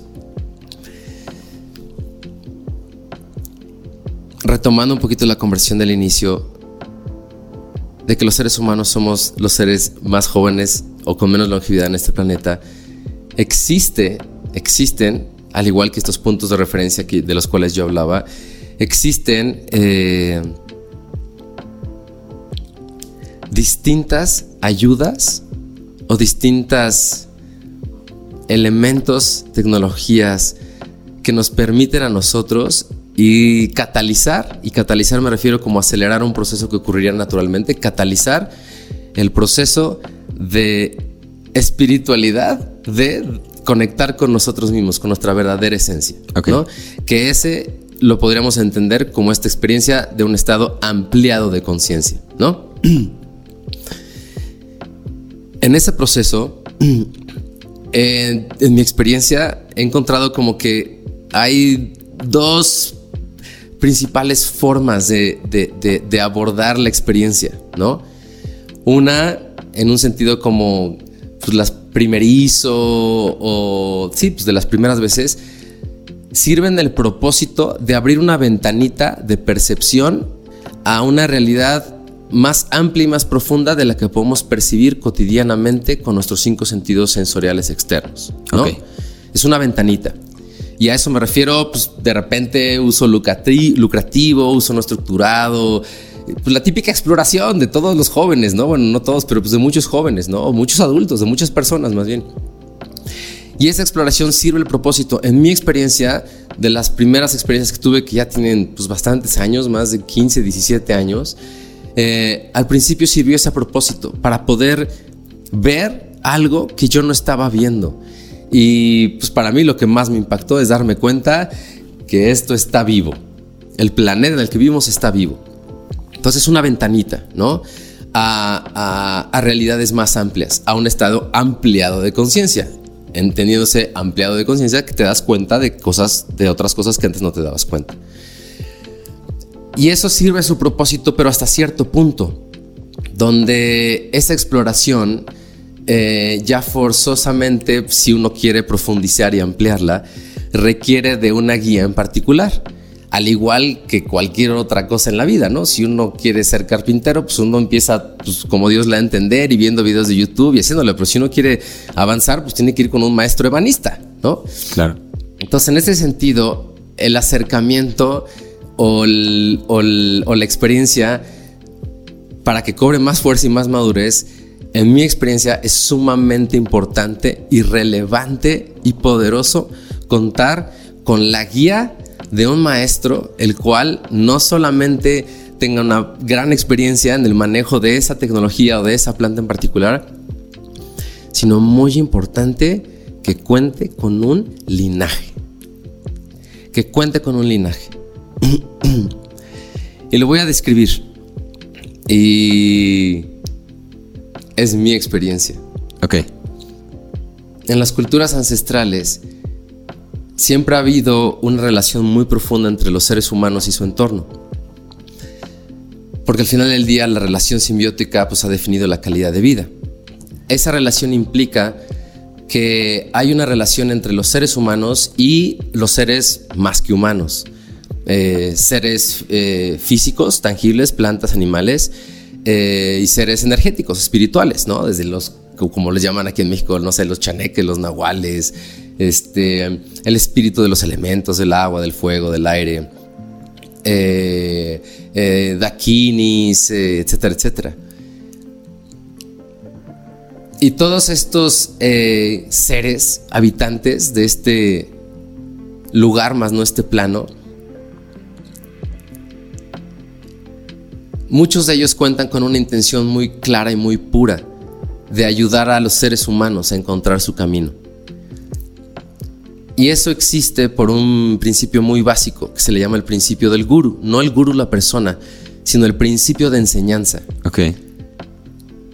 Que si los seres humanos nacemos en esta condición de ignorancia a través de el no darnos cuenta de nuestra naturaleza primordial, y somos ignorantes y somos lazarillos, somos ciegos caminando, entonces implícito está aquello que nos va a guiar a conectarnos con nosotros mismos. Siendo ese el propósito de la situación kármica del drama humano. Y ese flujo que se manifiesta en N cantidad de cosas, desde personas, situaciones, animales, plantas, N cantidad de cosas, a ese flujo que nos lleva a esa conexión con nuestro verdadero maestro, que somos nosotros mismos, a ese flujo energético se le llama o se le conoce como el principio universal del guru, que es un principio, no es una forma, se manifiesta en muchas formas. Una de estas formas en las cuales se manifiesta ese principio es en la, en la sensibilidad y en el pensamiento que existe dentro de las plantas maestras, como una entidad, si lo quisiéramos entender así, la cual literal enseña. Y enseña con visiones, enseña con, con, experiencia, no enseña verbalmente. Y esta maestra y maestras y maestros tienen una relación muy, muy antigua con los linajes genuinos de esas culturas ancestrales. Ok. Alias tienen milenios de conversación.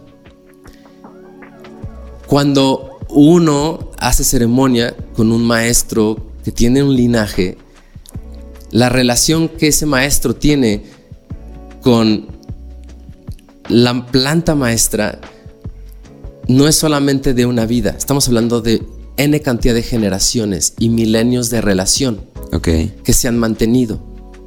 Y por lo tanto, por lo tanto, el trabajo cobra otra dimensión.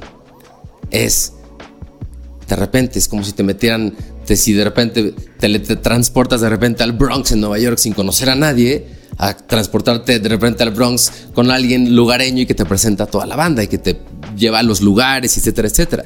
Literalmente te guía. es, Un, es un lazarillo. Sí, sí. Un lazarillo.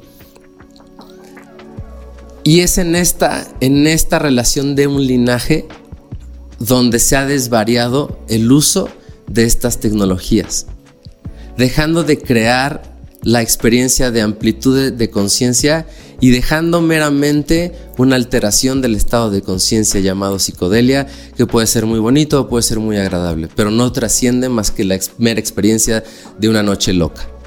¿Sí me explicó? Sí, sí. Y desde ahí la intención del trabajo. Porque, ojo, la herramienta no es el proceso, la herramienta apoya al proceso. La gente confunde la herramienta con el proceso. La planta maestra no es el proceso, el proceso eres tú. La planta maestra es una guía, es una herramienta, es una tecnología, es una energía que tiene un pensamiento, una intención, un conocimiento muy profundo y que va a trabajar dentro de ti a niveles a los cuales ni siquiera te vas a dar cuenta. pero que simplemente tiene toda la fuerza y la energía y la intención de conectarte con tu verdadera, verdadera esencia.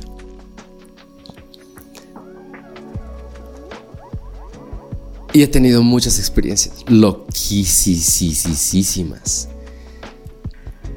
Y he tenido muchas visiones. Y me he tomado muchas pausas, alrededor de 15 años, donde hay veces que hago ceremonia una vez al año y ya, y con eso tengo suficiente para trabajar. Y, pero principalmente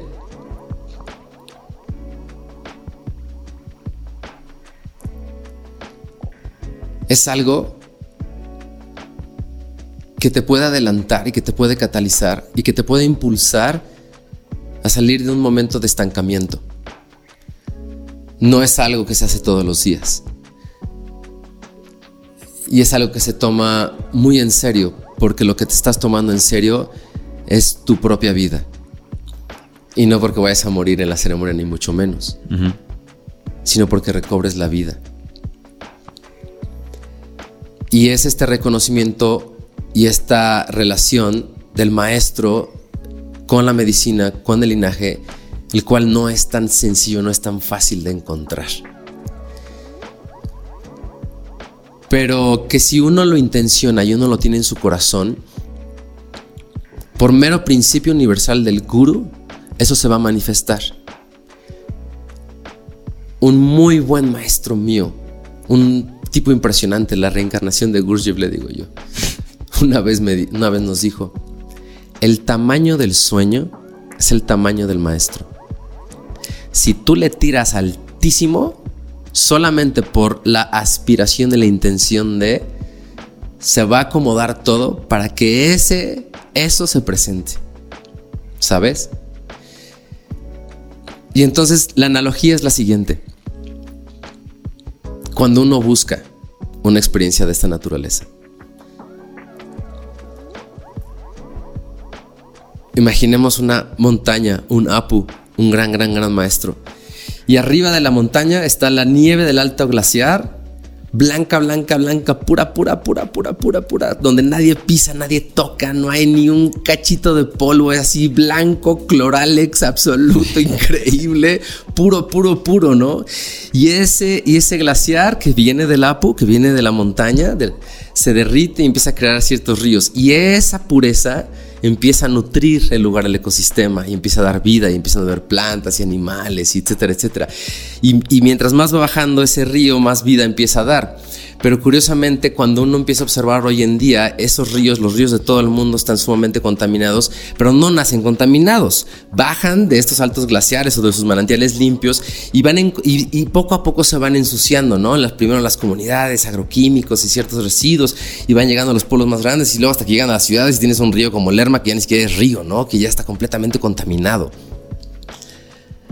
Y uno podría creer que es el mismo río, ¿no? El río Lerma, que uno encuentra Lerma o donde nace. O uno, o el río Mapacho en, Perú, en los Andes, que nace ahí en el Ausangate, ¿no? Pero en realidad no. Entonces, si uno se fija, mientras va avanzando más, mientras más camino toma en la parte humana, hoy en día como estamos, cada vez es, más difícil encontrar la pureza. Y uno tiene que ir cada vez más arriba y montaña más arriba y montaña más arriba para encontrar la pureza. No está fácil sí, sí está ahí. Pero requiere, requiere de buscarle y de buscarle y de buscarle, buscando esa pureza. Porque si ya te vas a meter en un proceso de estos, pues do it with the best. Y hazlo en el altar más limpio y puro que puedas encontrar. Con este acompañamiento del linaje. Porque ya en ceremonia, en experiencia, cuando he estado con, por ejemplo, los taitas en el Sibundoy y percibes y ves todos los linajes y todo el acompañamiento, entiendes que el espacio en el que se está trabajando es un espacio completamente eh, seguro. Y pues es como la analogía de preguntarse hoy en día aquí en la Ciudad de México, ¿cuánto tiempo uno tiene que trasladarse en coche para encontrar agua limpia en un río hoy en día en la Ciudad de México? Por lo menos 5 o 6 horas, no sé. Cada vez es más difícil. Pero pues así de difícil y así de remunerante es, ¿no? Entonces, explórenlo, pero con pausa, no hay prisa, y observen y busquen lo genuino para que tengan la experiencia genuina y no la experiencia a medias o la experiencia patito. Y que al final del día realmente tengan esta experiencia donde pues esa herramienta apoya su proceso y donde esa gran, gran, gran maestra o maestras y maestros que son las plantas trabajen en nosotros lo que ellas saben trabajar.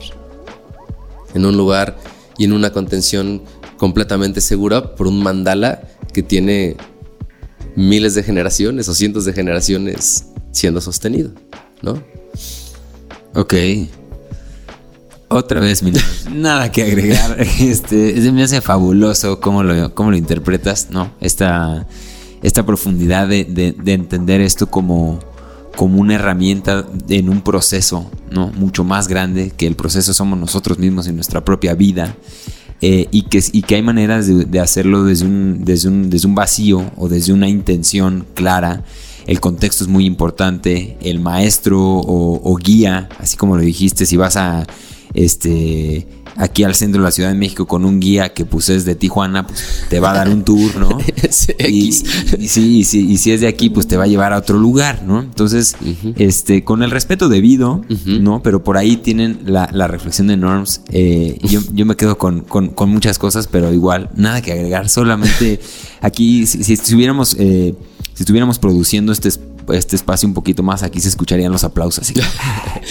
Gracias, Pero, pero bueno, mi, Norms, este, ha sido un, así, no sabes qué placer tenerte aquí. Gracias. Por, por tiempos tenemos que mantenerlo compacto porque si no... De acuerdo, formato. Sí, es, es, un formato, este, seguramente nos, nos, quedaremos cotorreando unos minutillos. Y ya nomás para entrar al final, vamos a las últimas dos preguntas. De acuerdo. ¿Te late? De acuerdo.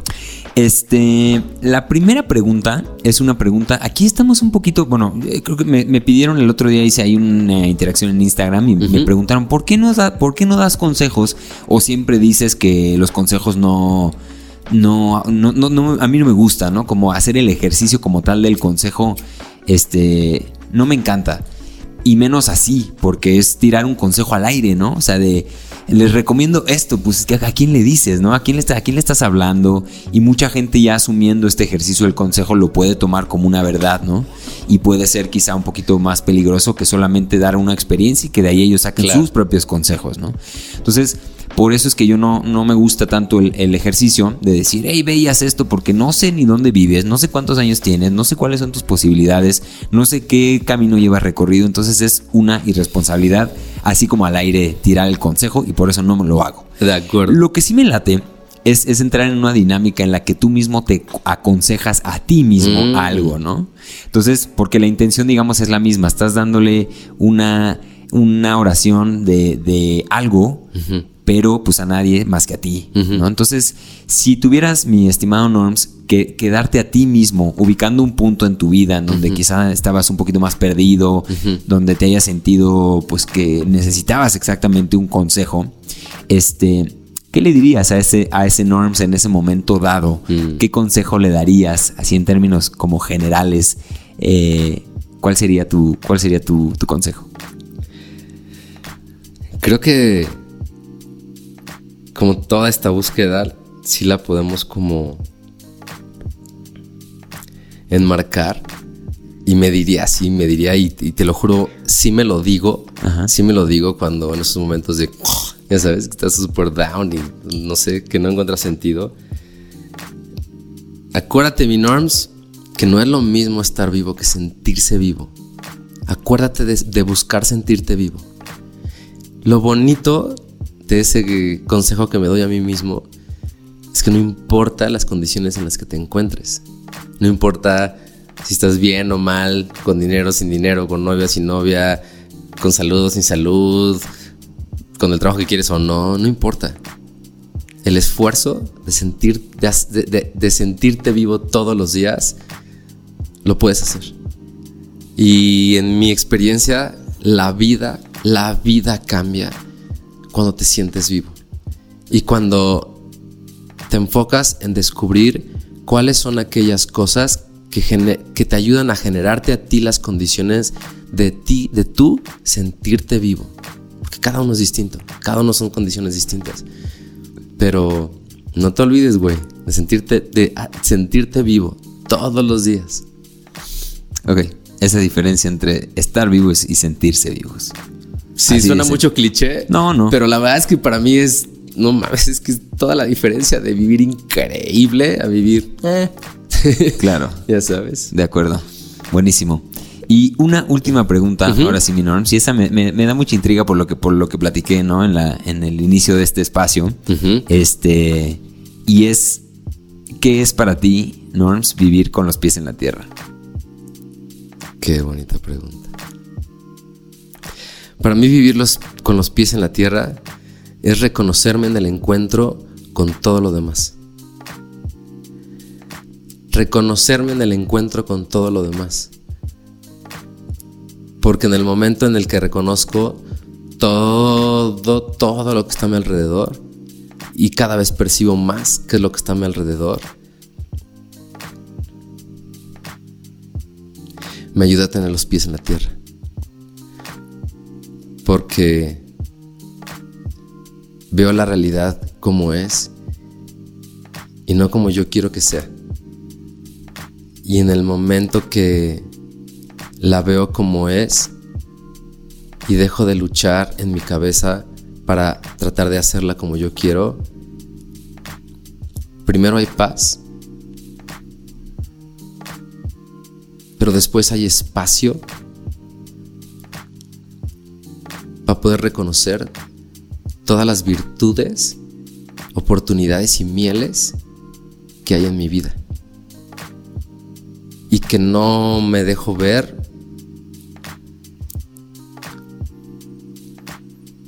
cuando me resisto. Entonces, me encanta tener los pies en la tierra y darme cuenta de lo que está pasando y no caer en el precipicio. Creo que sería eso. Deluxe. Buenísima, mi Norms. Bien, pues, carnal. Hombre, pues ha sido un verdadero placer, te lo digo desde el fondo de mi corazón, tenerte aquí. Gracias. Este, cotorrear un ratito por lo menos. Este, que quede documentado. Para mí también es una. Es un ejercicio muy chido porque es como una memoria que se queda ahí grabado, ¿sabes? poder yo acercarme con maestros que he tenido y he ido recogiendo en la vida. Este y tener una conversación grabada, pues ya es como un súper lujo para increíble. mí. Poder visitarlo en algún momento más adelante o que mis hijos, si es que llegan, lo puedan ver y como que siento que es un... Eh, yo por ahí lo hago, ya después lo comparto y si a la gente le gusta, pues chido, denle like y suscríbanse, pero yo lo hago por, por esto, ¿no? Por, por esta conversación que está sucediendo ahorita. No, y, para mí pues, es de gran valor, o sea, estas preguntas son preguntas pues, muy interesantes, conversaciones muy ricas y que quede grabada, pues para mí también es increíble, es rico, ¿no? Chido. de verdad, te lo agradezco mucho, mi hermano. No, hombre, a ti. y, otra cosa, o sea, también, bueno, ahorita te iba a preguntar porque es como ya la rutina del, del, programa, ¿no? Terminar compartiendo redes sociales, compartiendo tal. Yo sé que no estás muy presente, ¿no? No es como que tengas tú tu podcast y tengas tú tu, tu, este, tu Instagram al día y tu Facebook, porque eso también es, es algo, ¿no? O sea, yo me he dado cuenta de que siempre, pues la primera salida es el Internet, buscamos las respuestas en Internet internet, cuando a veces la respuesta está al lado, ¿no? La gente, hay muchos maestros que no tienen Instagram. Entonces, pero los ignoramos porque como no tienen followers o no tienen cuentas o no tienen esto, pues pasan desapercibidos. Pasan desapercibidos, exactamente. Entonces, el valor también de, de, de, codearnos, de tratar de vivir experiencias en este plano, en el plano real, allá afuera en el monte, este, conocer gente y realmente tratar de aprender de quien se deje, ¿no? O sea, eso es, eso es creo que lo más rico. Sí. Y, y, no necesariamente quedarnos con el espejismo de los followers o cuántos suscriptores tienen, ¿no? De acuerdo. Entonces, pero bueno, no, por no dejar. ¿Cómo me manejo? Sí, sí, exacto. Por no dejar, este, en dónde te encuentran si alguien te, pues, le gustó mucho lo que dijiste y te quiere preguntar algo, quiere vivir una de las expediciones o experiencias que tú haces, alguien que tenga una empresa por ahí que quiera llevar a su equipo de trabajo con Norms, este, cuéntanos ahora, si es el momento. Bueno, pues. Em, trabajo eh, a través de una organización que se llama Outward Bound. Es un nombre en inglés, es una eh, organización sin fines de lucro que trabaja a nivel mundial, 40 países. Este, y la licencia la tenemos nosotros aquí en México. Ok. Es a través de quien, con quien, digamos que le damos forma a estas experiencias, ¿no? Este, nuestra página es outwardboundmexico.com. Outward como para afuera, ¿no? Out y ward, para afuera, y bound como de un boundary, como de contención. Sí. Entonces lo que describe es salgamos fuera del límite, ¿no? Y ahí en la página, eh, pues hay varios de nuestros programas, muchos de nuestros destinos, expediciones que tenemos, distintos programas. Ahí me pueden encontrar. Eh, no tengo realmente redes sociales, no soy, no soy Instagram, Facebook lo uso más bien para la chamba, pero mi correo normanrodea.gmail.com eh, ahí también pueden escribir directamente cualquier duda, pregunta, este, bienvenido, me encanta conversar, como ya se dieron cuenta, a Norman. Y este, pero a través de outwardboundmexico.com o en, Facebook también es Outward México. Ahí van a poder encontrar todas las expediciones que tenemos y, todos los posts y empezar a acercar a, a esos programas, ¿no? Hay varias expediciones o programas que no están dentro de la página, que son como las joyitas, que ya que la gente que se empieza a acercar y vive una primera expedición y quiere profundizar, pues tenemos ya experiencias un poquito más, más, más profundas, ¿no? Ok. Pero yo creo que ahí me pueden encontrar. Y yo pronto seguro me anoto a otra. Créeme, créeme que yo lo he tenido en mente de, de poder repetir esta. sí, de poder repetir a otro lugar. Escapar un, ratito por ahí. Este, pero sí, le recomiendo. O sea, eso sí se lo recomiendo, amigos. este, este sí es un consejo que les doy. Este, vayan y chequen lo que hace Norms porque está muy chido. Gracias. Este, y pues nada, muchas gracias otra vez. Gracias, Amigos que están allá afuera. Muchas gracias a todos. Muchas gracias a todos. Este, gracias por seguir el, episodio hasta aquí. Si llegaron hasta aquí, suscríbanse, no sean ojetes. Este, les mando un fuerte abrazo y nos vemos en el próximo episodio de Con los pies en la tierra. Adiós. Chao.